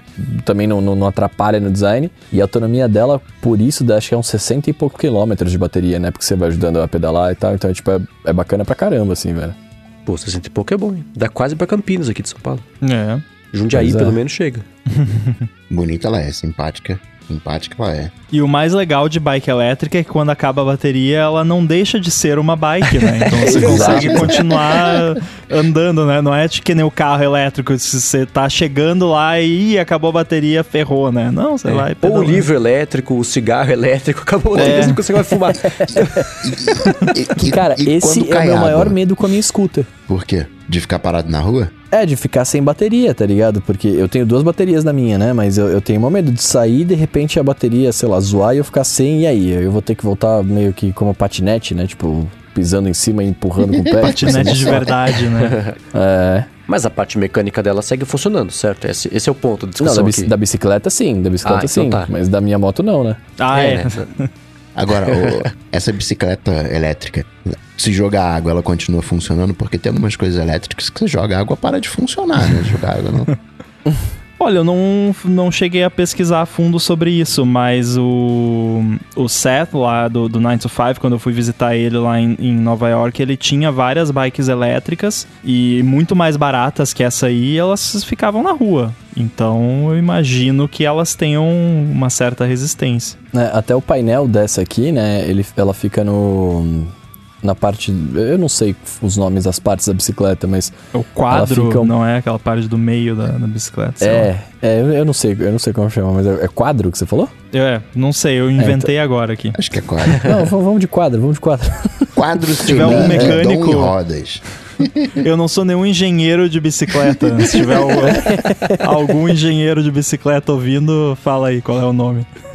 Mas o, o, painel fica no quadro, né, digamos assim, e, e, ele é incorporado ali, até o visorzinho até dá uma, dá uma curvadinha, tá ligado? Então o visor que, tem lá, uma pegada meio a luzinha de sleep dos Macs Unibody é, tradicionais, é. que tipo, a indicação era através do alumínio, assim, sabe? Tem uma uhum. pegada meio assim que eu achei bem legal também. É, bem. Cara, essa bike é irada, velho. Eu, eu, super teria. Ela só é um pouco pesada, né? Pelo que eu tava vendo os, os, nos reviews. É. O preço tipo... também é pesado. Ah, eu não sei, eu, eu, eu não vi o peso, mas tudo que a galera falava especificamente era que o, um dos contras é que ela era pesada, era difícil de carregar para cima, né? Você, sei lá, vai precisar carregar na tua casa, era meio saco de carregar, mas você pode separar ali a, a bateria e levar só ela. Entendi. Então, acabava não, não atrapalhando. Ela pesa 18 quilos. Nossa, é, então. é, tá. É um galão d'água, tá bom. É. Ela tem é, o, a- o quadro dela por dentro, a bateria também, e tem um. É. um- ah, aí não tem jeito. Talvez também um, um, um pouco eles fazem ela pra ser pesada pra ter ajuda do momento ali, né? Do, do movimento. Uhum. E também até, de repente, por essa questão de antifurto, né? Pra ser mais difícil de, de Te furtar. levar nas costas. Minha É mãe verdade, sempre né? dizia, vergonha é roubar e não conseguir carregar. Mas é verdade, né? Porque bike de ciclista é, profissional é bem levinha, né? É tipo um alumínio leve e tal. Os caras conseguem erguer a bike ali pra tirar foto. Eu vejo várias.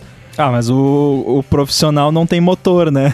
Não, e, e É, essas então, bikes então. aí são fajutas, porque se você para de pedalar, você não, você para de andar. Você tem que estar sempre pedalando. É. Não, é- Que absurdo, né? Tem que pedalar feito um animal.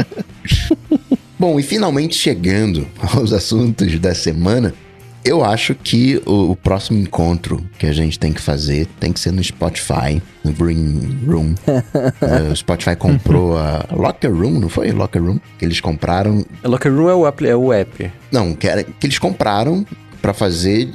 pra repaginar como. como Green Room. Isso, não é, é. É que, Que a é o- empresa tinha um outro nome. Eles tinham um aplicativo que era o Locker Room, mas a empresa. Esqueci o nome, mas, mas enfim, comprei a empresa que tinha o aplicativo. é. Entendi. E lançaram o Green Room. Claro que por eles terem o, o, o Anchor, você consegue salvar o, o áudio e até já publica como podcast. Acho que a gente podia abandonar esse YouTube aqui, esse StreamYard e ir pro Green Room fazer o, a nossa gravação via o Spotify Green Room e já publicava lá como podcast. Já fazia tudo lá, hein?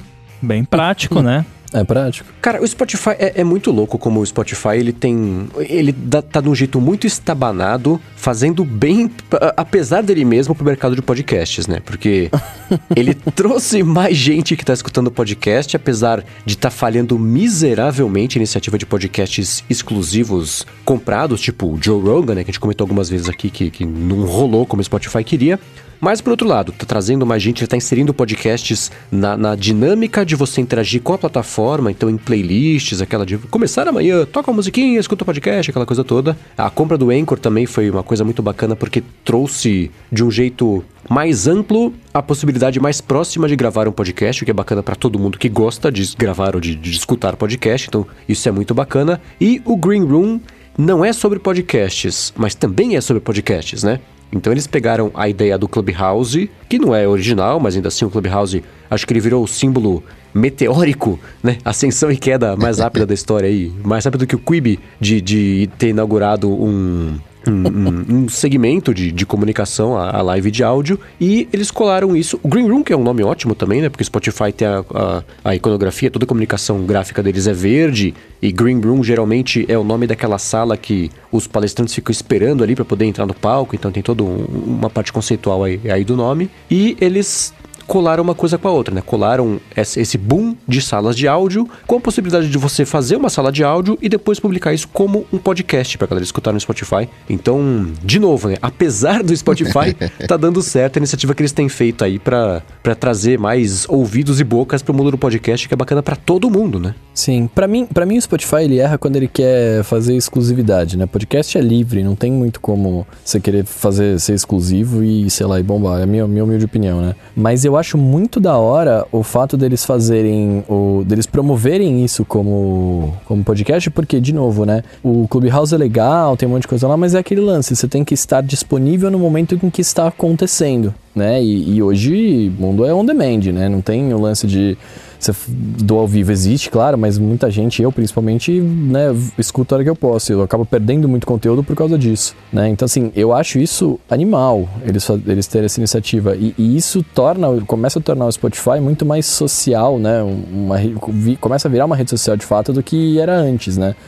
Porque você tem, você tinha como acompanhar seus amigos, seguir seus amigos ali, ver o que eles estão ouvindo, etc. Mas a interação era muito mínima. Agora você pode fazer uma interação diferente. Apesar de que eu, eu continuo, sei lá, não vendo muita utilidade para o usuário comum a não ser participar realmente de uma gravação ou de um evento e por aí vai, né? Mas é da hora mesmo assim. O ponto fica pela captação, né? Acaba que, ok, o Spotify tem o Anchor, você pode salvar a gravação, já leva pro Anchor já dar uma editada e a edição do Anchor é bem boa. Mas é um, uma live. Qualidade sonora deixa a desejar, né? Vai ficar meio. né, Assim, assim. Melhor do que perder. Sim, é melhor do que perder. Mas é aquilo. Acho que hoje o nível de entrada de podcast, por mais que seja bem democrático, tem um, um padrão mínimo. E eu não sei se através de live se conseguiria atingir esse padrão mínimo, né? Se a galera conseguiria ignorar esse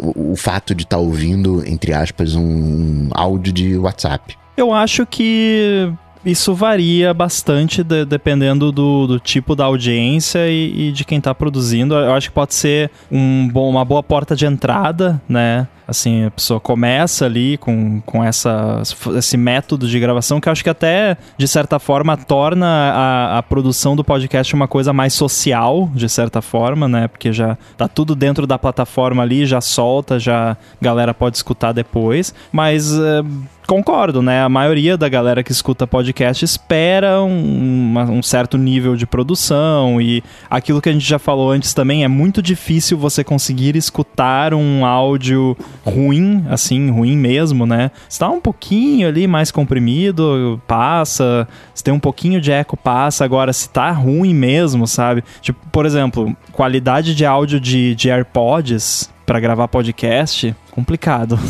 né? É que eles são meio de telefone, assim, não, não fica legal, não fica agradável de escutar. Por outro lado, também vale lembrar que a gente tá nesse universo de podcast tem 10 anos. Então, lá no início, há 10 anos atrás, quando a gente descobriu e o áudio era porcaria, a gente tava contentão. Talvez a galera Exatamente. descobrindo hoje, né, um novato, né? Caramba, existe podcast, existem áudios de WhatsApp que ficam salvos de assuntos interessantes que eu posso ouvir qualquer hora. Né, Talvez se empolgue e com o tempo ele vá refinando não é nem refinando o gosto nesse sentido, mas ele vai ficando mais exigente e.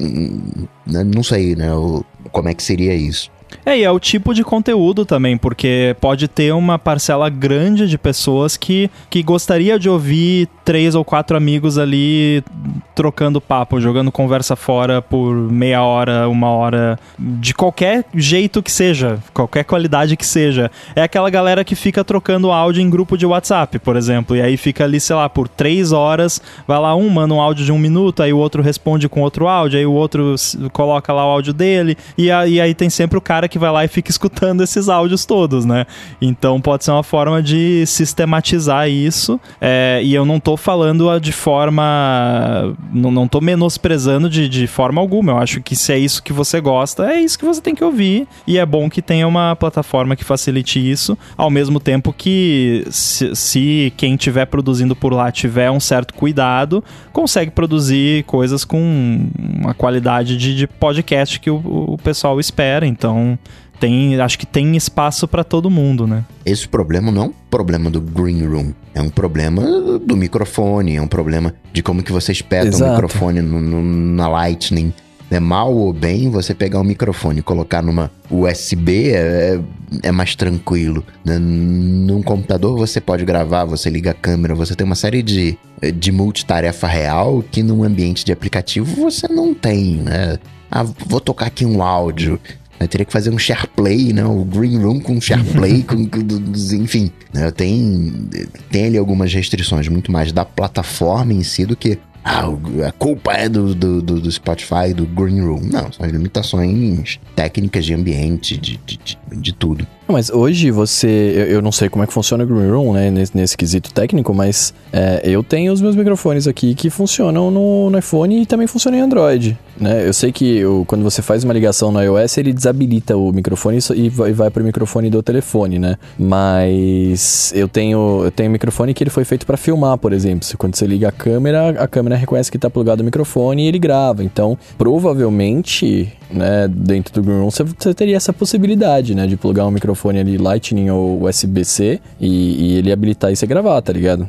Aí é, o- é- os atuais não permitem. Clubhouse e Twitter não, não dão essa possibilidade, mas é por opção deles, não é Uhum. porque não dá. É, é porque basicamente eles não, não quiseram fazer isso. E eu penso também que pode ser uma vantagem também do, do Green Room essa possibilidade de ficar o negócio gravado e arquivado depois, porque de certa forma é, é, dá muito mais vontade.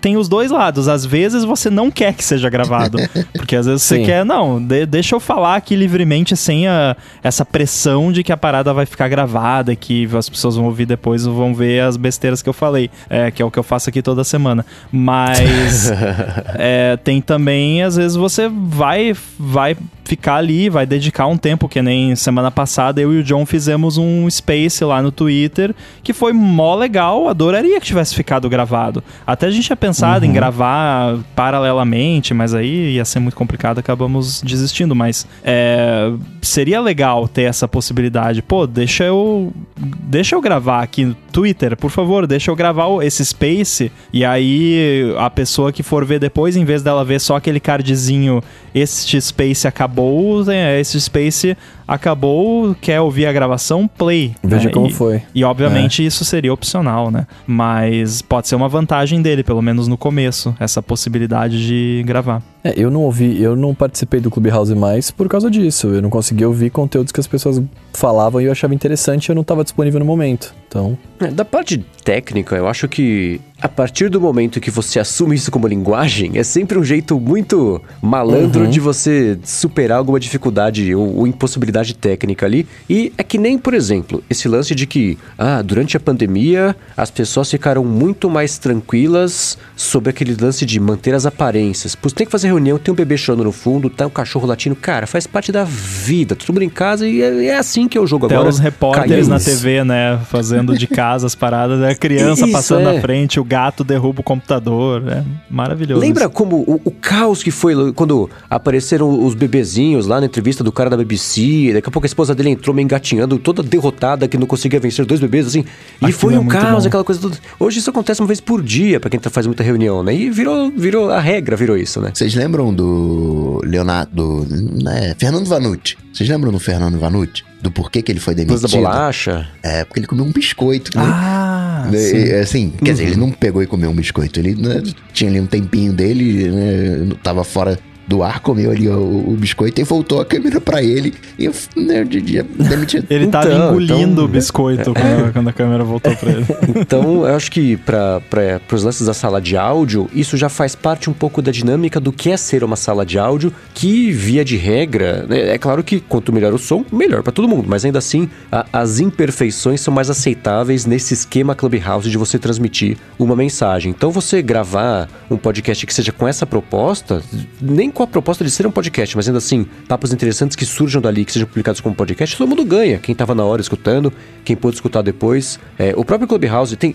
Existe um- uma, uma, uma. Não sei como é que chama. Teve um Clubhouse que, que fizeram logo no comecinho do, do grande boom que aconteceu é, há uns meses, que era sobre jornalistas e pessoas do mundo da tecnologia trocando histórias sobre Steve Jobs. É um lance de uma hora e meia. E, cara, assim, o John Scully, que mal e mal, foi 10 anos, foi CEO da Apple, né? O Andy Hartsfield também, que fez parte da história. O, o, o Regis McKenna, que fez parte do, do, do- marketing também. O Mike Slade, que foi também um, um assessor ali, um, um- um conselheiro do Jobs por muito tempo. E foi uma sessão que aconteceu, né? As pessoas falaram sobre ela, beleza? Aí daqui a pouco ela apareceu no YouTube na conta do American Museum of Computer History. E assim, uma sessão super rica de informações para quem gosta, para quem se interessa, né, com histórias super bacanas que poderia ter sido perdida ali no tempo, por sorte a quem foi lá e gravou a, a tela ali.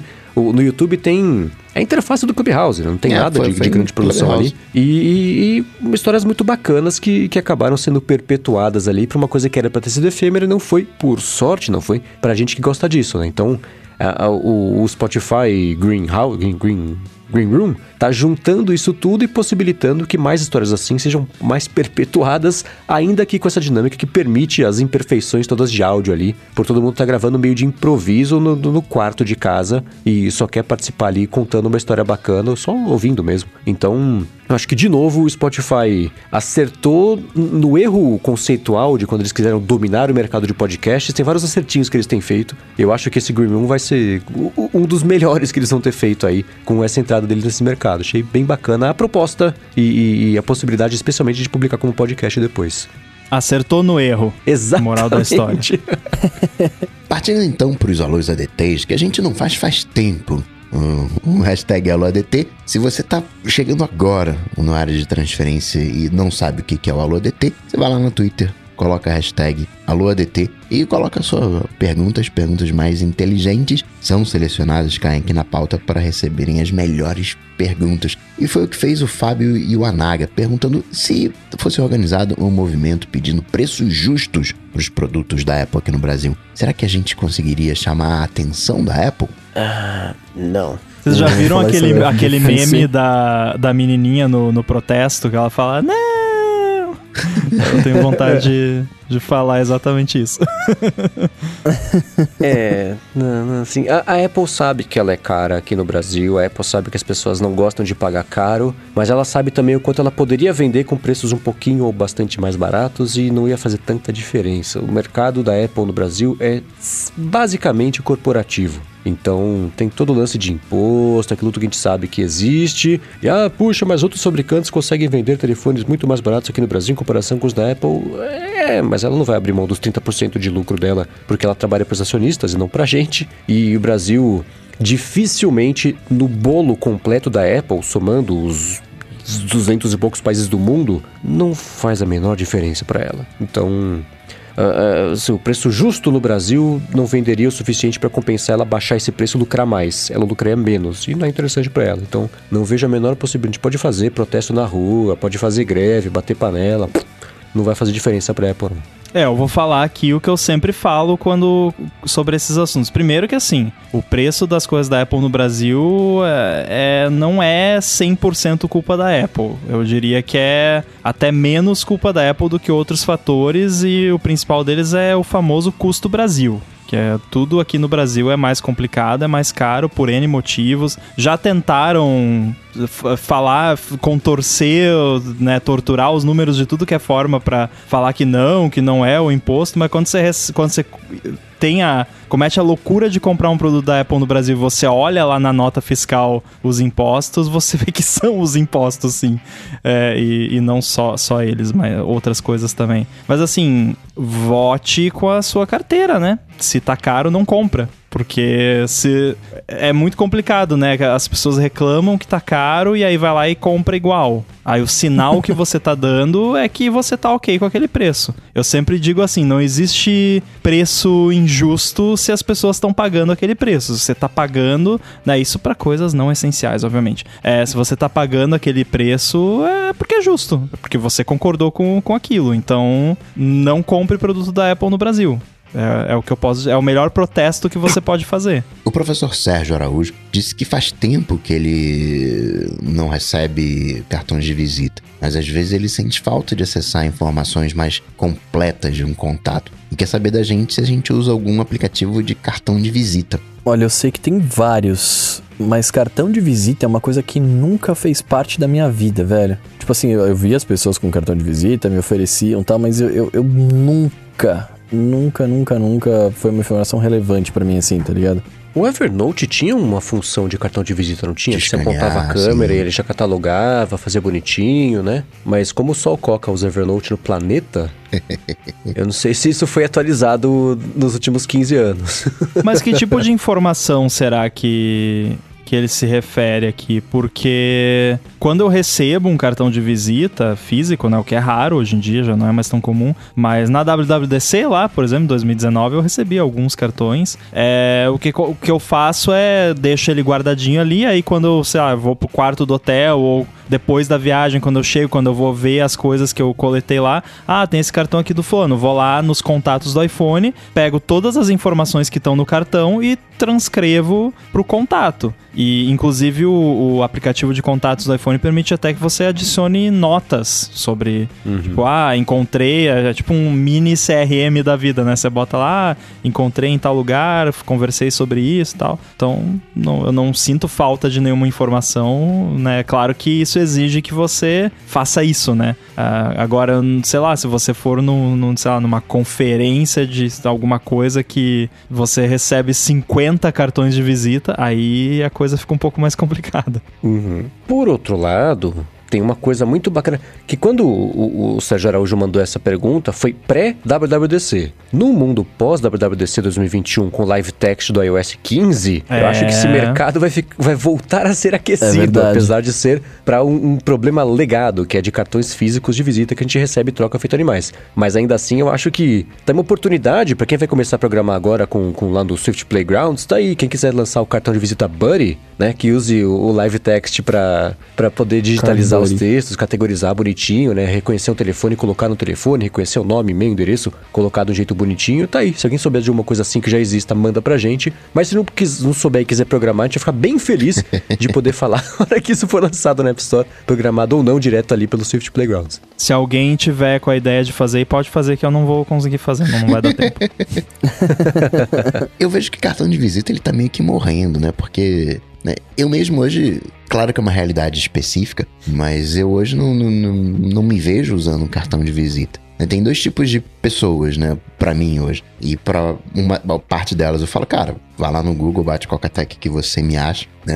É, é uma maneira mais fácil, né, de e aí o cara consegue ter uma noção de todo que um cartão de visita talvez não não é, consiga passar. E uma outra coisa, né, para um outro grupo de pessoas, não é que para um grupo de pessoas que eu quero realmente interagir, não, não é isso. Mas para um outro grupo de pessoas que rolou uma conexão, cara, pega o teu telefone aí, abre o WhatsApp, eu passo o, o meu número. E, e ali já vem uma, uma, uma, uma, conversa, né? É quase como a evolução daquela coisa de, parei, anota, pegar o telefone, discar o número da pessoa e dar um toque para salvar na hum. agenda. Mas quando a pessoa faz isso no WhatsApp. Nossa, já... me lembrei agora da época do me dá um toque, né? que, que era literalmente você digitava o número, ligava e esperava dar um toque e desligava.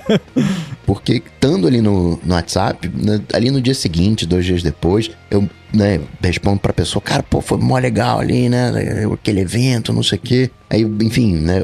Vira realmente um, um contato, né? Passa a virar. Porque o, o, essa coisa de cartão de visita me lembra muito a questão de network, né? E, e não sei, acho que uhum. a gente já passou do momento de fazer network. Acho, acho que já deu para entender o que, que a gente precisa hoje é fazer amizade de verdade, né? Interagir com Claro que conhecer pessoas é maravilhoso, mas o que vai fazer uma diferença é você construir é, amizades, né? Construir relacionamentos, não aquela coisa de network. Ah, Momento Coca Coach. É, não de você fazer.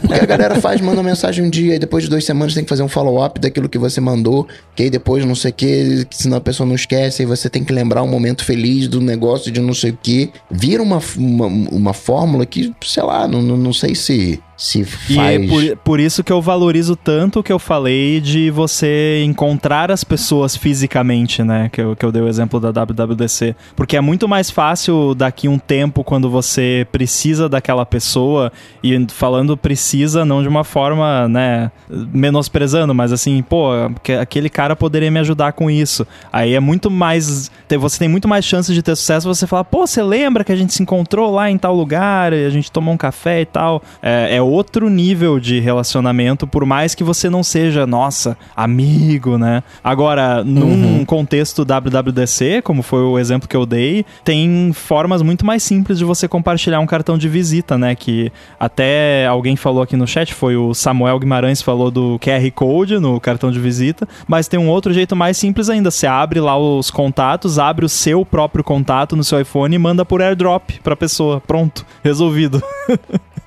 Olha, é verdade, nunca tinha pensado nisso. É, você pode mandar por airdrop, você pode mandar por iMessage.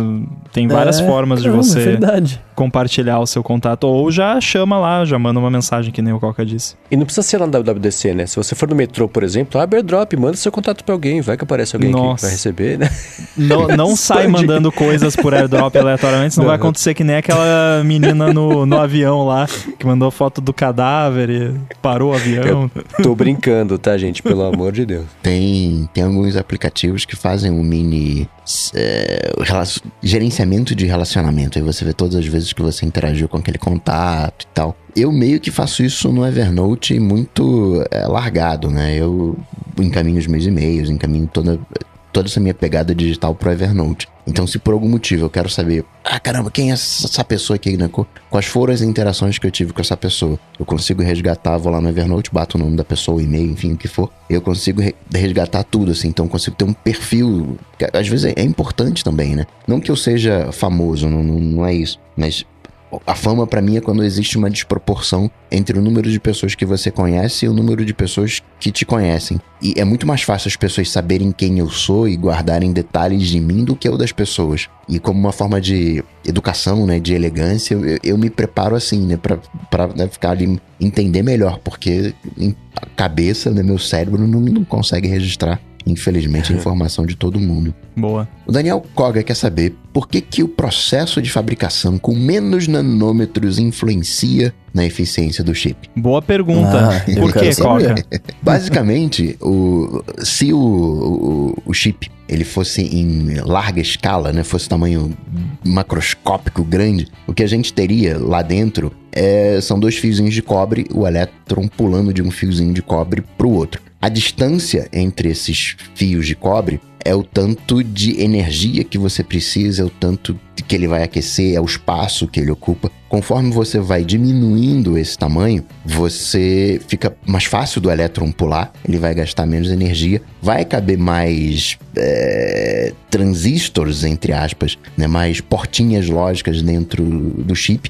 Então né, fica, fica mais, mais econômico, mais poderoso, menor. Né? O, o nanômetro mede exatamente essa distância entre o- as- os dois lados da porta lógica que tem dentro, das portas lógicas, né? Que são zilhões que tem dentro do chip. O frete de informação fica mais rápido, então. É, é, e, e aí entra um, um problema que esses, esses, essas duas pontas não podem estar muito juntas, porque senão o elétron pula de, um- de uma ponta para outra, você não consegue Deixa de ser um semicondutor, né? Vira um completo condutor. É, Aí fica não lá- dá certo, né? Fica lá ligado. Por isso que tinha. É, eu pessoalmente acho que é, vão quebrar isso, porque o limite já foi 5 nanômetros, aí passou pra 4, era 7, aí depois passou pra 5, aí passou pra 2, que a gente já tem chips, agora tá em 1, um, e vão diminuir cada vez mais. Um nanômetro é o tamanho de é, 10 átomos, mais, mais ou menos. Você coloca 10 átomos, é um nanômetro. Só que tem ainda mais ali um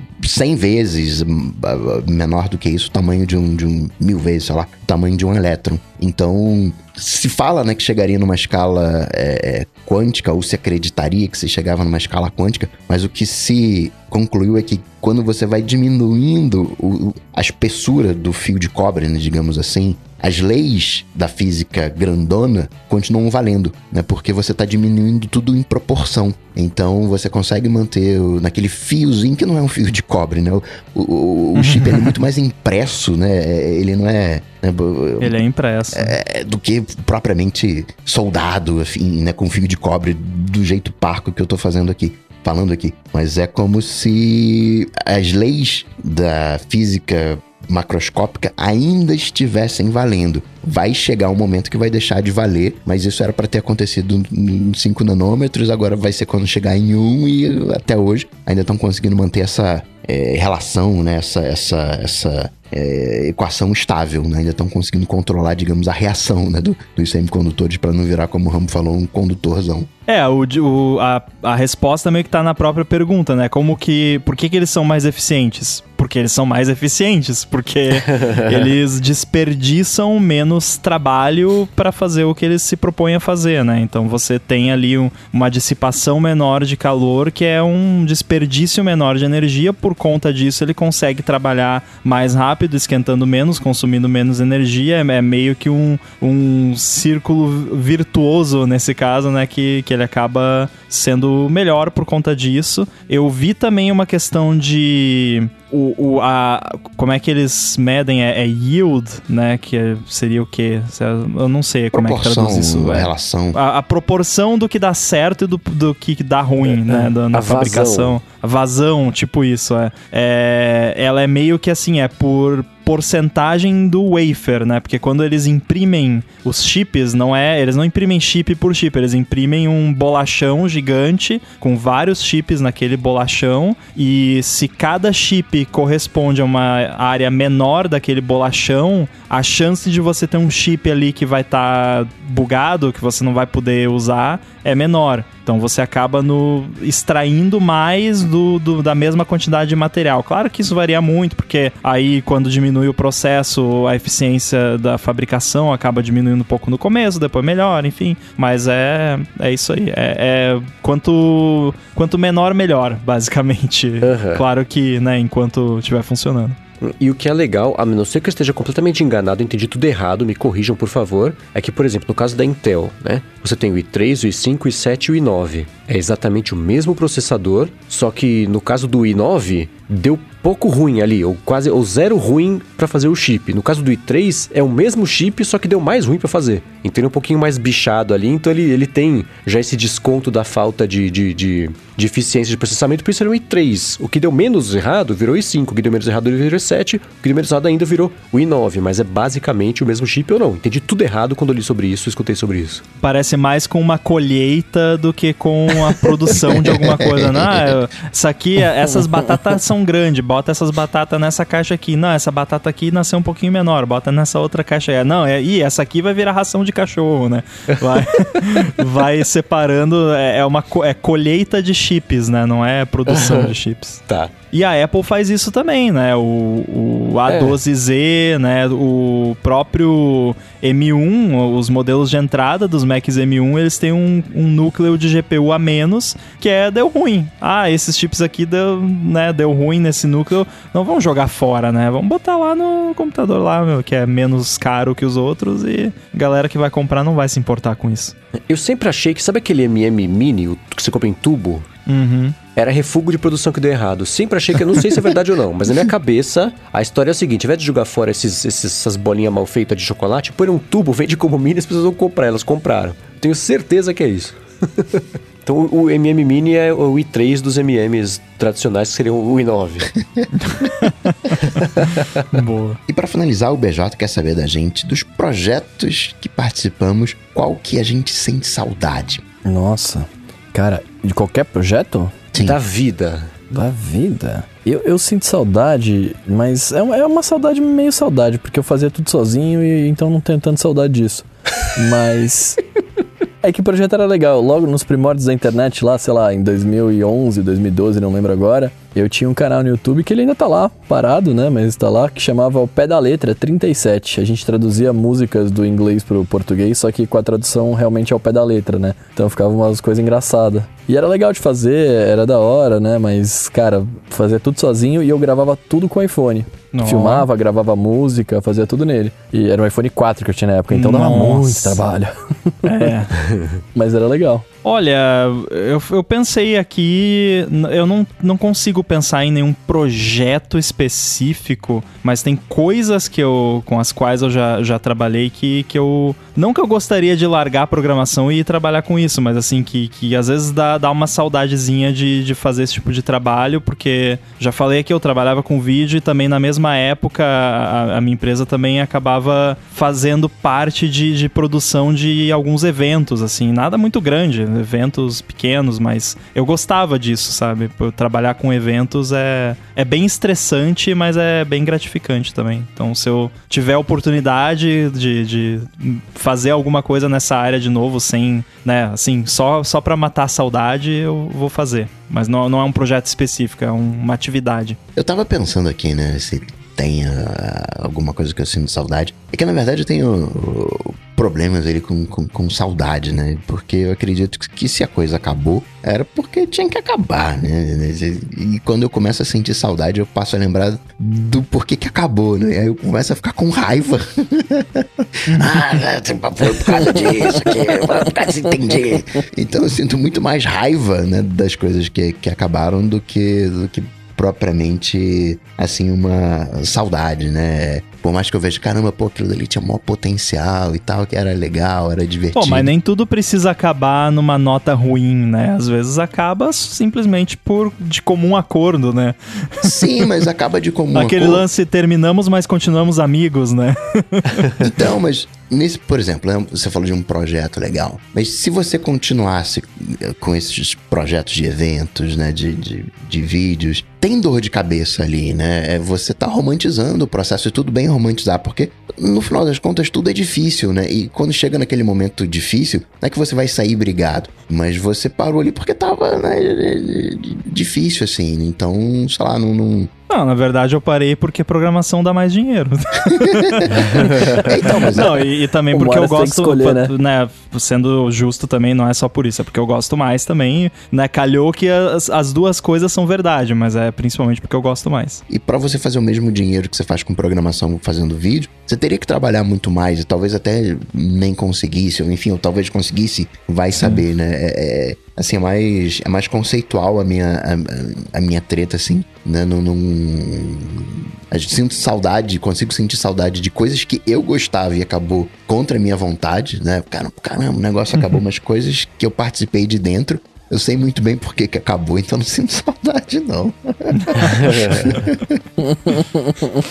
Eu fiquei. Eu, eu cheguei aqui já pensando na resposta que eu daria, que eu já vou dar daqui a pouquinho, mas nessa conversa que a gente tá tendo agora sobre essa resposta, me deu saudade de uma época que não tem a ver necessariamente com tecnologia, mas. Eu trabalhava exclusivamente numa agência de publicidade digital daqui de São Paulo e teve uma época dourada da internet moderna, do começo da internet moderna, aqui, especialmente com publicidade. Por exemplo, assim, a home. Hoje, isso, assim, outros tempos, tá, gente? A home do Yahoo. Você comprava um formato publicitário que você podia fazer o que você quisesse com a home do Yahoo. Você entrava na home do Yahoo, mostrava um banner que não era um banner, era um, era- tomava conta. Eu lembro que eu fiz, por exemplo, quando lançou o Citroën Xara Picasso 2006, que era o Citroën Seleção, você entrava na home, eu fiz isso com as minhas próprias patas. A home, a- ela era um papel que ela amassava assim, virava uma bolinha de futebol.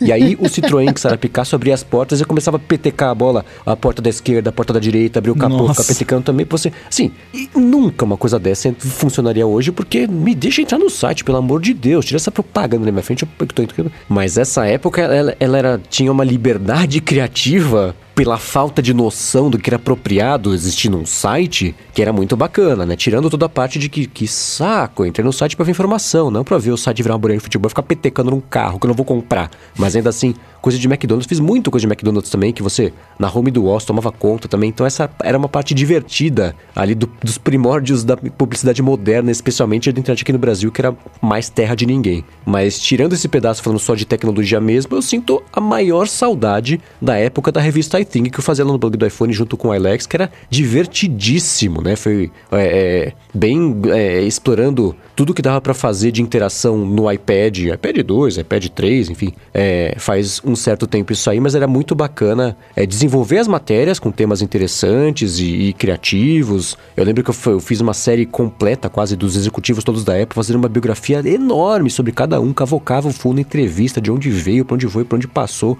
Aprendi muito sobre cada um deles, o que até ajuda um pouquinho a, a fazer as análises aqui hoje em dia sobre, sobre o que está acontecendo com a Apple, mas todo o lance da revista iThing foi divertidíssimo. Pena que ela estava à frente do seu tempo e depois de, de algumas edições que ela precisou começar a ser paga para se sustentar, as pessoas não gostaram muito dela de pagar por conteúdo, né?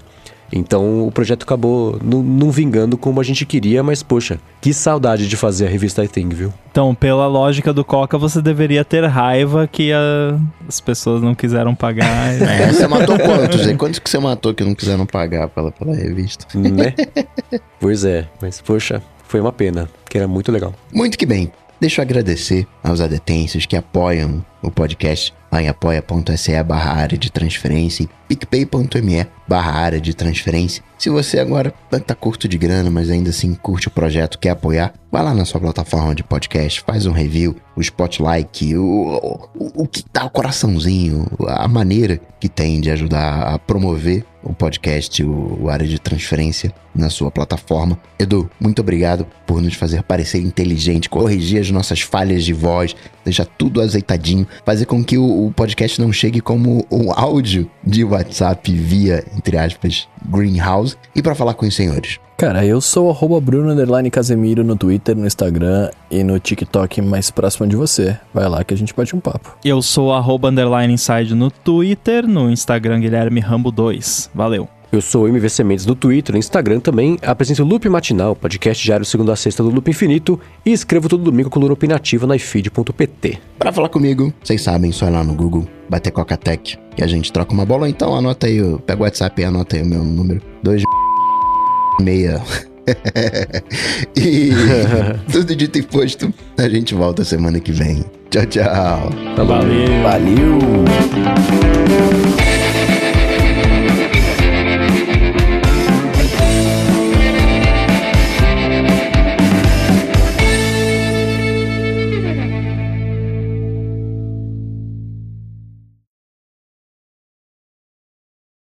Rambo, o relógio tá errado, são 23 e 23.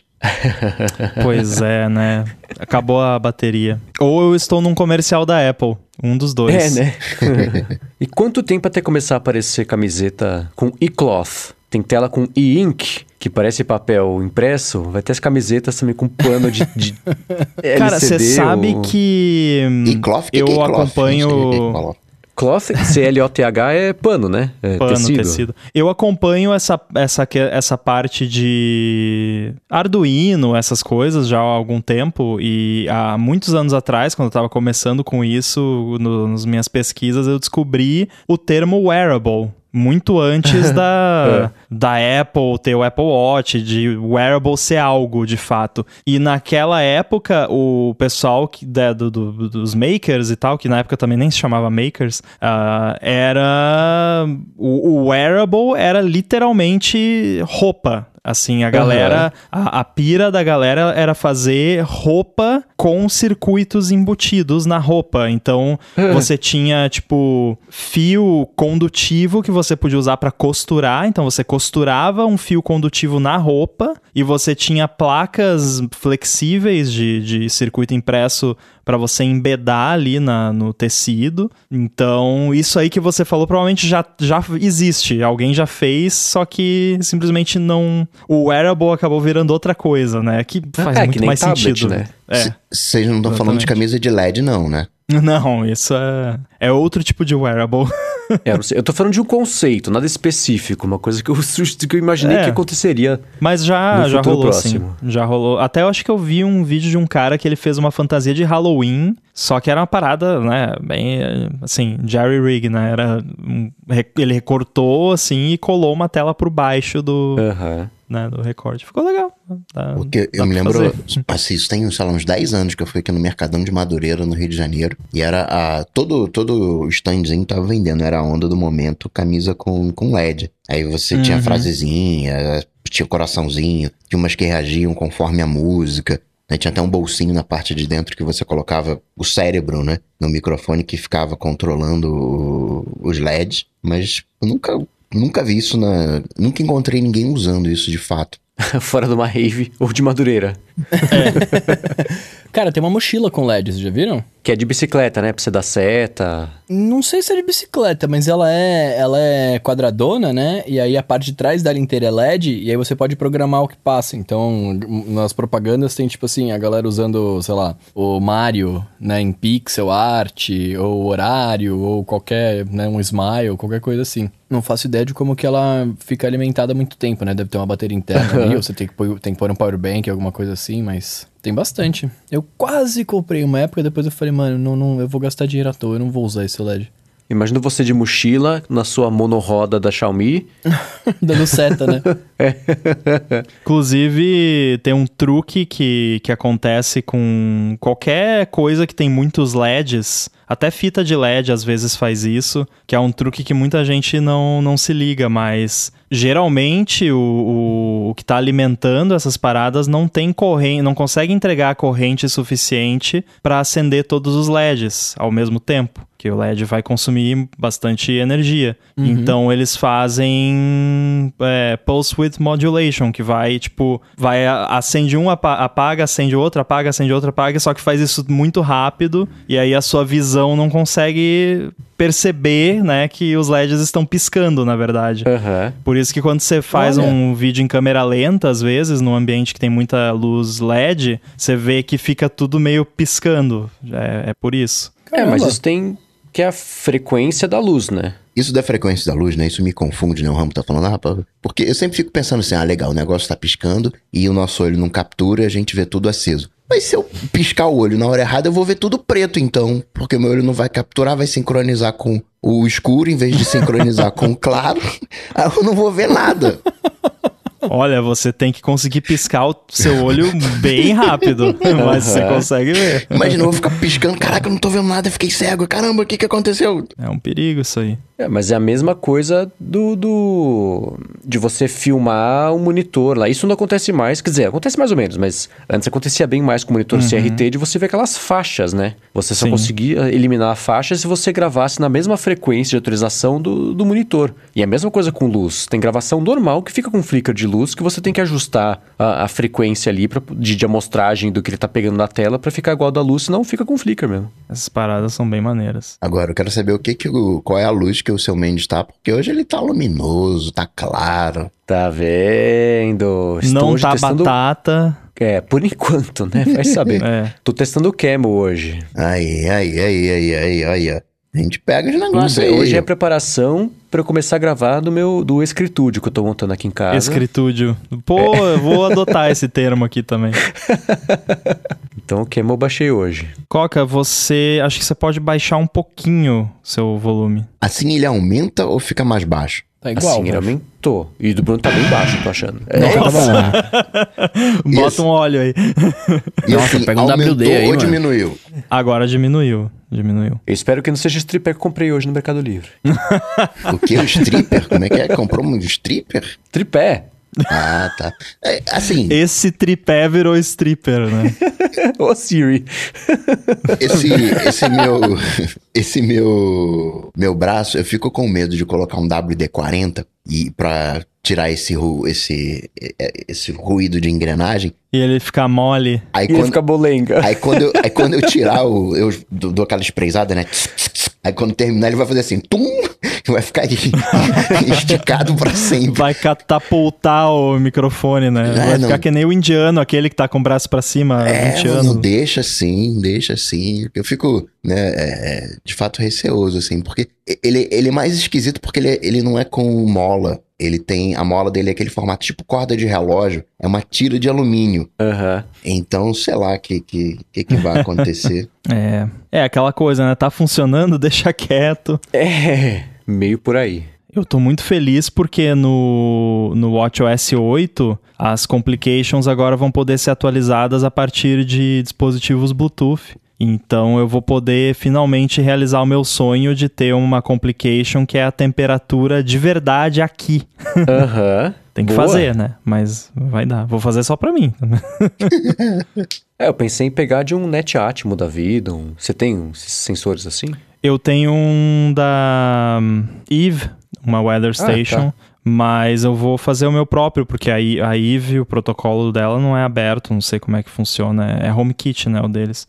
E até onde eu sei, HomeKit em Complication ainda não, não rola de você ter, tipo, carregar informações de HomeKit numa Complication ainda não dá. Uhum. Então tem que ser assim. É, porque, por exemplo, hoje eu olho agora aqui, deixa eu ver, tá no modo sleep já. É, vai, vai, vai. Tá marcando 11 graus aqui. Uhum. Aí eu vou olhar. Ixi, tá lá atrás. Mas eu olhei antes, antes e tava, de fato, aqui, lá fora, no sensor que eu tenho, tava 16. Nossa, então, é. tipo, é uma diferença brutal, uhum. né? A, a, realidade com o, o dado agregado, que é tipo é uma média, mais ou menos, de, né? Então é sempre bom você ter informação real. É, isso, assim, né? Na, hoje, tudo bem, né? Diferente e tal, mas no momento de sair, essa informação, esses 5 graus de diferença Sim. fazem muita diferença entre você não levar uma blusa e passar o maior frio, ou não fazer muita diferença você levar um, umas mangas a mais. Né? No meu caso, a diferença entre sair de manga curta ou sair de manga comprida, né? Aham. Porque eu sou do Rio Grande do Sul, então pra mim 16 graus já dá Já pra sair tá de manga curta. Se não tiver, se não tiver vento, né? Se tiver vento aí, aí não. Eu, eu acabei de ver aqui o, o Zach publicou iPadOS 15 Hands-on with Apple's Weather App for iPad. é o site do weather.com. que quando você toca no widget de, de tempo do iPad, ele abre o weather.com. ah, é muito bom. Bom. Tô entrando aqui pra ver. Cara, muito bom. Ah. Foi no weather.com que eu saí quando escureceu aqui em São Paulo? Nem lembro mais. Quando escureceu? Lembra um dia que escureceu às três da tarde e virou noite aqui em São Paulo? Mano, ah, eu, eu, eu lembro, acho que eu lembro, sim. Ano retrasado, eu acho, não sei. Eu acho que foi no weather.com. E aí eu filmei como é que tava aqui fora de casa aqui e publiquei no Twitter. Aí teve um monte de retweet, like e tudo mais. Aí caiu num desses sites gringos de, de previsão do tempo, assim. Aí quiseram me entrevistar do tipo, ah, você sobreviveu ao evento? Conte pra gente como foi, sabe? Essa coisa Meu bem, bem Deus. genérica, assim. Enchente, quem salvará nossos filhos? É, aí foi do tipo, ah, conte pra você quem você é e o que, que você pensou na hora. E eu lembro que eu, não, não, puto, sei lá, eu gravo podcast, não sei o que lá. Eu pensei, nossa, que estranho, né? Não.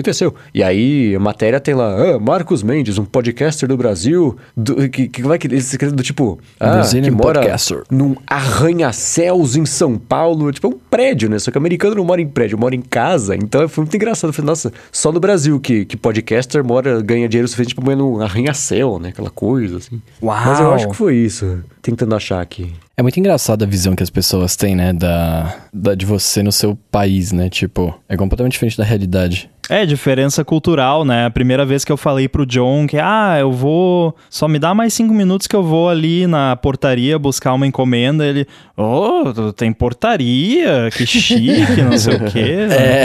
É. porque, tipo, não é uma coisa comum na Polônia você morar num prédio com portaria. AccuWeather. Foi no AccuWeather, no site do AccuWeather que eu. AccuWeather. Nossa, meu pai ama esse AccuWeather. Ó, o Rafael falou que ele é aqui de Floripa e que no dele tá marcando 13 graus. Ou seja, devem ser fontes diferentes. Aqui em São Paulo tá uns, uns 12, 13 também.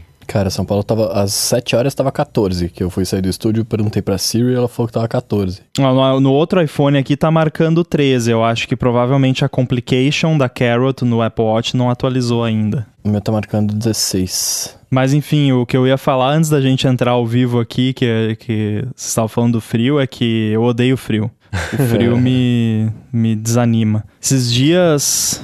Foi semana retrasada, eu acho que tinha, andava meio frio. Aí teve um dia que chegou a, sei lá, 25 graus. E aí nesse dia eu tava super produtivo. Aí no meio do dia eu, eu lembro que eu parei e pensei, ah, por que, que eu tô tão produtivo hoje? Aí eu olhei a temperatura, ah, tá explicado. Eu fico, le eu fico lento, não gosto de, de frio, nunca gostei.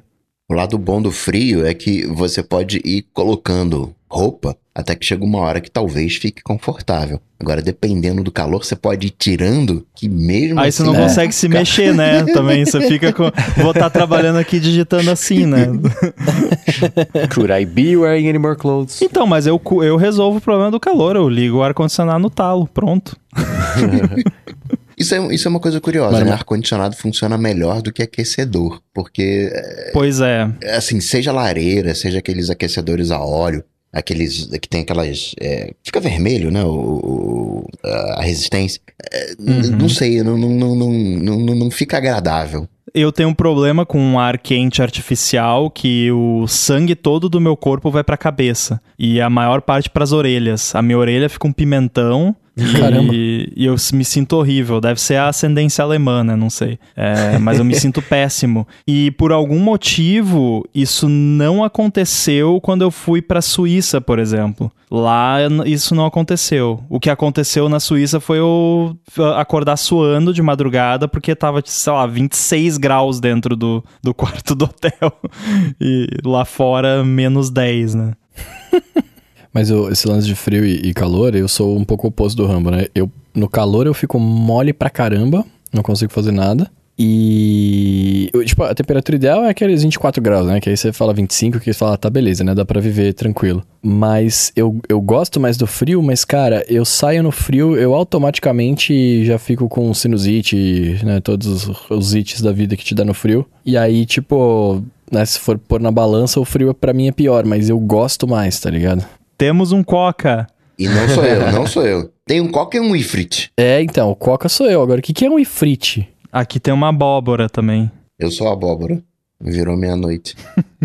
Ifrit é uma cara de Frit duende, parece né? um Pokémon. É, é uma cara esquisita. Cara, que medo desse frit, velho. É você, Rambo, esse frit aí. Deve ter um, um departamento. É que nem na Polícia Federal, tem um departamento lá pra criar aquele nome das operações e tal. Deve ter um No. Google aqui tá falando que é alguma coisa de Final Fantasy. Aqui pra mim diz que é um, a coisa é uma criatura de... i- i- do Islã. Ó, eu joguei no Google aqui, ele mandou aqui, ó. O Ifrit é uma criatura de fogo de estatura muito grande e também com asas muito longas. Essa é a descrição do Pokémon, isso que você deu. É uma forma de gênio existente na mitologia árabe. Ifrit? Cara, essa é a definição do Google. É, quando eu procurei aqui na- no Google Imagens, só aparece foto de animais É. domésticos chamados Ifrit. Eu procurei por Ifrit ave, o primeiro resultado. Top 5 pássaros que podem te envenenar. Nossa. Bom, Jornaldopet.com. Três É. pássaros venenosos do reino animal. Acho que o Ifrit não chega perto do Ifrit não, viu? esse é o tipo de site que jamais teria fake news, né? Jamais. É o Ifrita covaldi. Mano, eu não sabia que pássaro era Coroa venenoso. de penas azuis e pretas. Nossa, era muito engraçado. É engraçado, né? Até certo ponto. Quando eu ainda usava o Facebook, aí você viu o pessoal compartilhando notícias. Aí o site era tipo notícias do povo brasileiro.co.uk, né? Tipo, jornaldobrasil.info. Era tudo uns sites assim, né? Sendo que .com.br custa 40 reais, nem isso, 30, Aham. sei lá. Ah, mas é bem mais fácil tirar do ar, né? É, tem isso. Provavelmente registravam com GoDaddy, que até hoje eu não consigo compreender, compreender o nome dessa empresa. Cara, não só o nome, tudo do GoDaddy é bizarro. As o campanhas GoDaddy, deles. é, eu posso no- falar isso aqui porque o podcast é em português e tudo mais. O, o GoDaddy é um scam. Ele tem a cara cuspida a escada de um scam. Assim, você entra no site, tipo, vão me roubar aqui. Eu sou cliente do. Meu, E ele tem aquele look dos anos 2000, né? Aquela coisa. Web Mil 2.0. Geocities, é. Eu lembro que uma das eles fizeram uma campanha do Super Bowl que era a como é que chamava? Megan Fox dando um beijo cinematográfico daqueles bem de língua assim num carinha que sempre faz o nerd de todos os filmes, assim, um cabelinho cara do meio ruivinho, lá? cabelinho caracolado, meio gordinho, o cara fez super bad, sei lá. Ah, eu sei quem é, eu sei quem é. É, Então. tô ligado. E era isso, era a campanha era isso do tipo, registre seu domínio, godaddy.com. Mas vou te falar que a Faz gíria o pegou, né, pai? sentido. É o Jonah Hill, esse ator. Não, não é o Jonah Hill. Não é? Quer ver? O Christopher Mintz tem, tem mó cara de nerd. É aquele que tem o GIF gritando? Ó, eu procurei no Google por Movie Fat Kid Extra. O primeiro resultado foi ele. Jesse Hyman. Quer ver? Eu vou pôr aqui no chat pra vocês verem quem é, de quem eu tô falando. Tá. Ele sempre faz exatamente o mesmo papel. Sempre fez. Agora, vamos ver se ele tá beijando a, a, a coisa. Eu pensei Jesse que fosse esse outro cara, o, o Jonah, porque eu vi uma entrevista que era com ele, se eu não me engano, que, que perguntaram pra ele, pô, você- como você se sente sendo sempre o gordinho nerd dos filmes? E ele ficou pé da vida. É. Não é a Megan Fox, ele beija a Bar Rafaeli. Rafaeli. Não tiveram budget pra contratar. Se todo mundo tivesse comprado lá o SSL com eles e o Domain Privacy, eles teriam pago a Megan Fox. Agora a pergunta é, ele fez Superbad? Ou tô maluco? Isso deve ter sido terciário. Ele é sempre o, o, Ah, nerd não é o que eu zoado tava do começo pensando. do filme. Não, não fez Superbad, é um outro gordinho que fez Superbad. Ele não ia ser o protagonista do Superbad. O Superbad, não esse cara Superbad. aqui, ó. Pô, pior que o, o meu domínio favorito que eu tenho tá no GoDaddy. Acabei de conferir aqui. Ah, não! Porque era o. Ele foi o primeiro que abriu a venda de domínios.app. Ah, quando liberaram os domínios .app, e aí o, eu tenho o domínio chibi.app no GoDaddy. Foi lá que eu consegui comprar. Preciso transferir isso pra Hover quando der. O Casimiro achou que ele fosse o Jonah Hill, justamente o que a gente É, achei falou que era aqui. o Jonah Hill. É. Sim, é, foi o que eu pensei também. Cara, o Jonah Hill é um ator bizarramente super subestimado, né? Superestimado, subestimado. Ele é muito bom ator quando ele quer fazer coisas boas, assim. Que ele faz esse filme, esses filmes crachado, né? Fez o, o, o, próprio Superbad, só faz umas É o comédias tipo de bizarras. assim, ator mas- que quando eu vejo ele no, na lista, eu penso assim, ah, esse filme vai ser divertido. Não quer dizer que vai ser bom, né? Mas vai ser divertido, pelo menos. Mas ele tá em do Lobo de Wall Street, que ele tá bem. Ele faz comédia ainda, faz um ator escrachadão? Faz, mas tem uma interpretação junto da, da, da escracheza toda dele. Ele fez Moneyball também, ele tá no Moneyball. Ele fez. O que, que eu vi? Um que é. Que é Alpha Dog, eu acho que ele tá também. Um de algum, algum desses, desses, esses- essas histórias bizarras de, de, de pseudo-traficante americano jovem, assim. Será que é Alpha Dog? Acho que é. Não lembro, enfim. Eu não vi Alpha Dog. É bom. Tem a 13 de House. Olha. E o Qualquer maluquinho do. coisa que tem do- ela vale a pena assistir só pelo É, eye candy, então, né? né? Exato. Ah, ele fez Knocked Up, não é o Superbad também que ele fez. Que é a mesma coisa. E ele chama Jonah, inclusive. E é irmão do Matrix que tá fazendo sucesso agora também. Só faz umas comédias bizarrinha também. Ela fez aquele Book Smart, que é inclusive da Tortinha, ela dirigiu esse filme. Ah, É, ela vai ser sempre a 13, não tem, É, né? É. não tem como. Que é Olivia Wilde o nome. Mas você fala de, de verdade dela. falou de, de co- comédia escrachada, é o meu tipo favorito. Eu, gos- eu gostava, nossa, pra mim, aquelas comédias com Leslie Nielsen, assim, que não tem nem pé nem cabeça, sabe? Que é, é Aham. absolutamente, não tem absolutamente nada sério, é tudo no filme é uma piada. Uhum. É, Tem quando a polícia vem aí, aperte o Nossa, sumiu. é muito bom. Apertem os sinos do piloto sumiu. Se alguém for assistir, assista. Leve em consideração o contexto de quando o filme foi feito. Aham, Porque sim. tem umas coisas lá que não, né, É, não passam condiz- mais hoje é, em dia. é. não, mas é, putz, é complicadíssimo isso, né? É. Porque é- é, não dá pra falar aqui em cinco minutos sobre isso, mas, mas é. É, mas é, tem, tem umas coisas lá que, que podem incomodar algumas pessoas. E sabe o que fala na lápide dele? Let it rip. ah, muito bom. muito bom. rip, na verdade. Que é o, o- o- a gíria exata de flatulência. E graças ao a um dos filmes do Correio que a Polícia Vem, o primeiro, se eu não me engano, é, eu já, né, eu já tive muito, muito contato com microfones em, nas mais diversas situações. Eu sempre, sempre que eu vou dar palestra e coisa e coloco um microfone de lapela em mim, alguma coisa, se eu vou no banheiro, eu, eu tiro o microfone. Quem não assistiu vai ter que assistir pra entender o que- do que eu tô falando.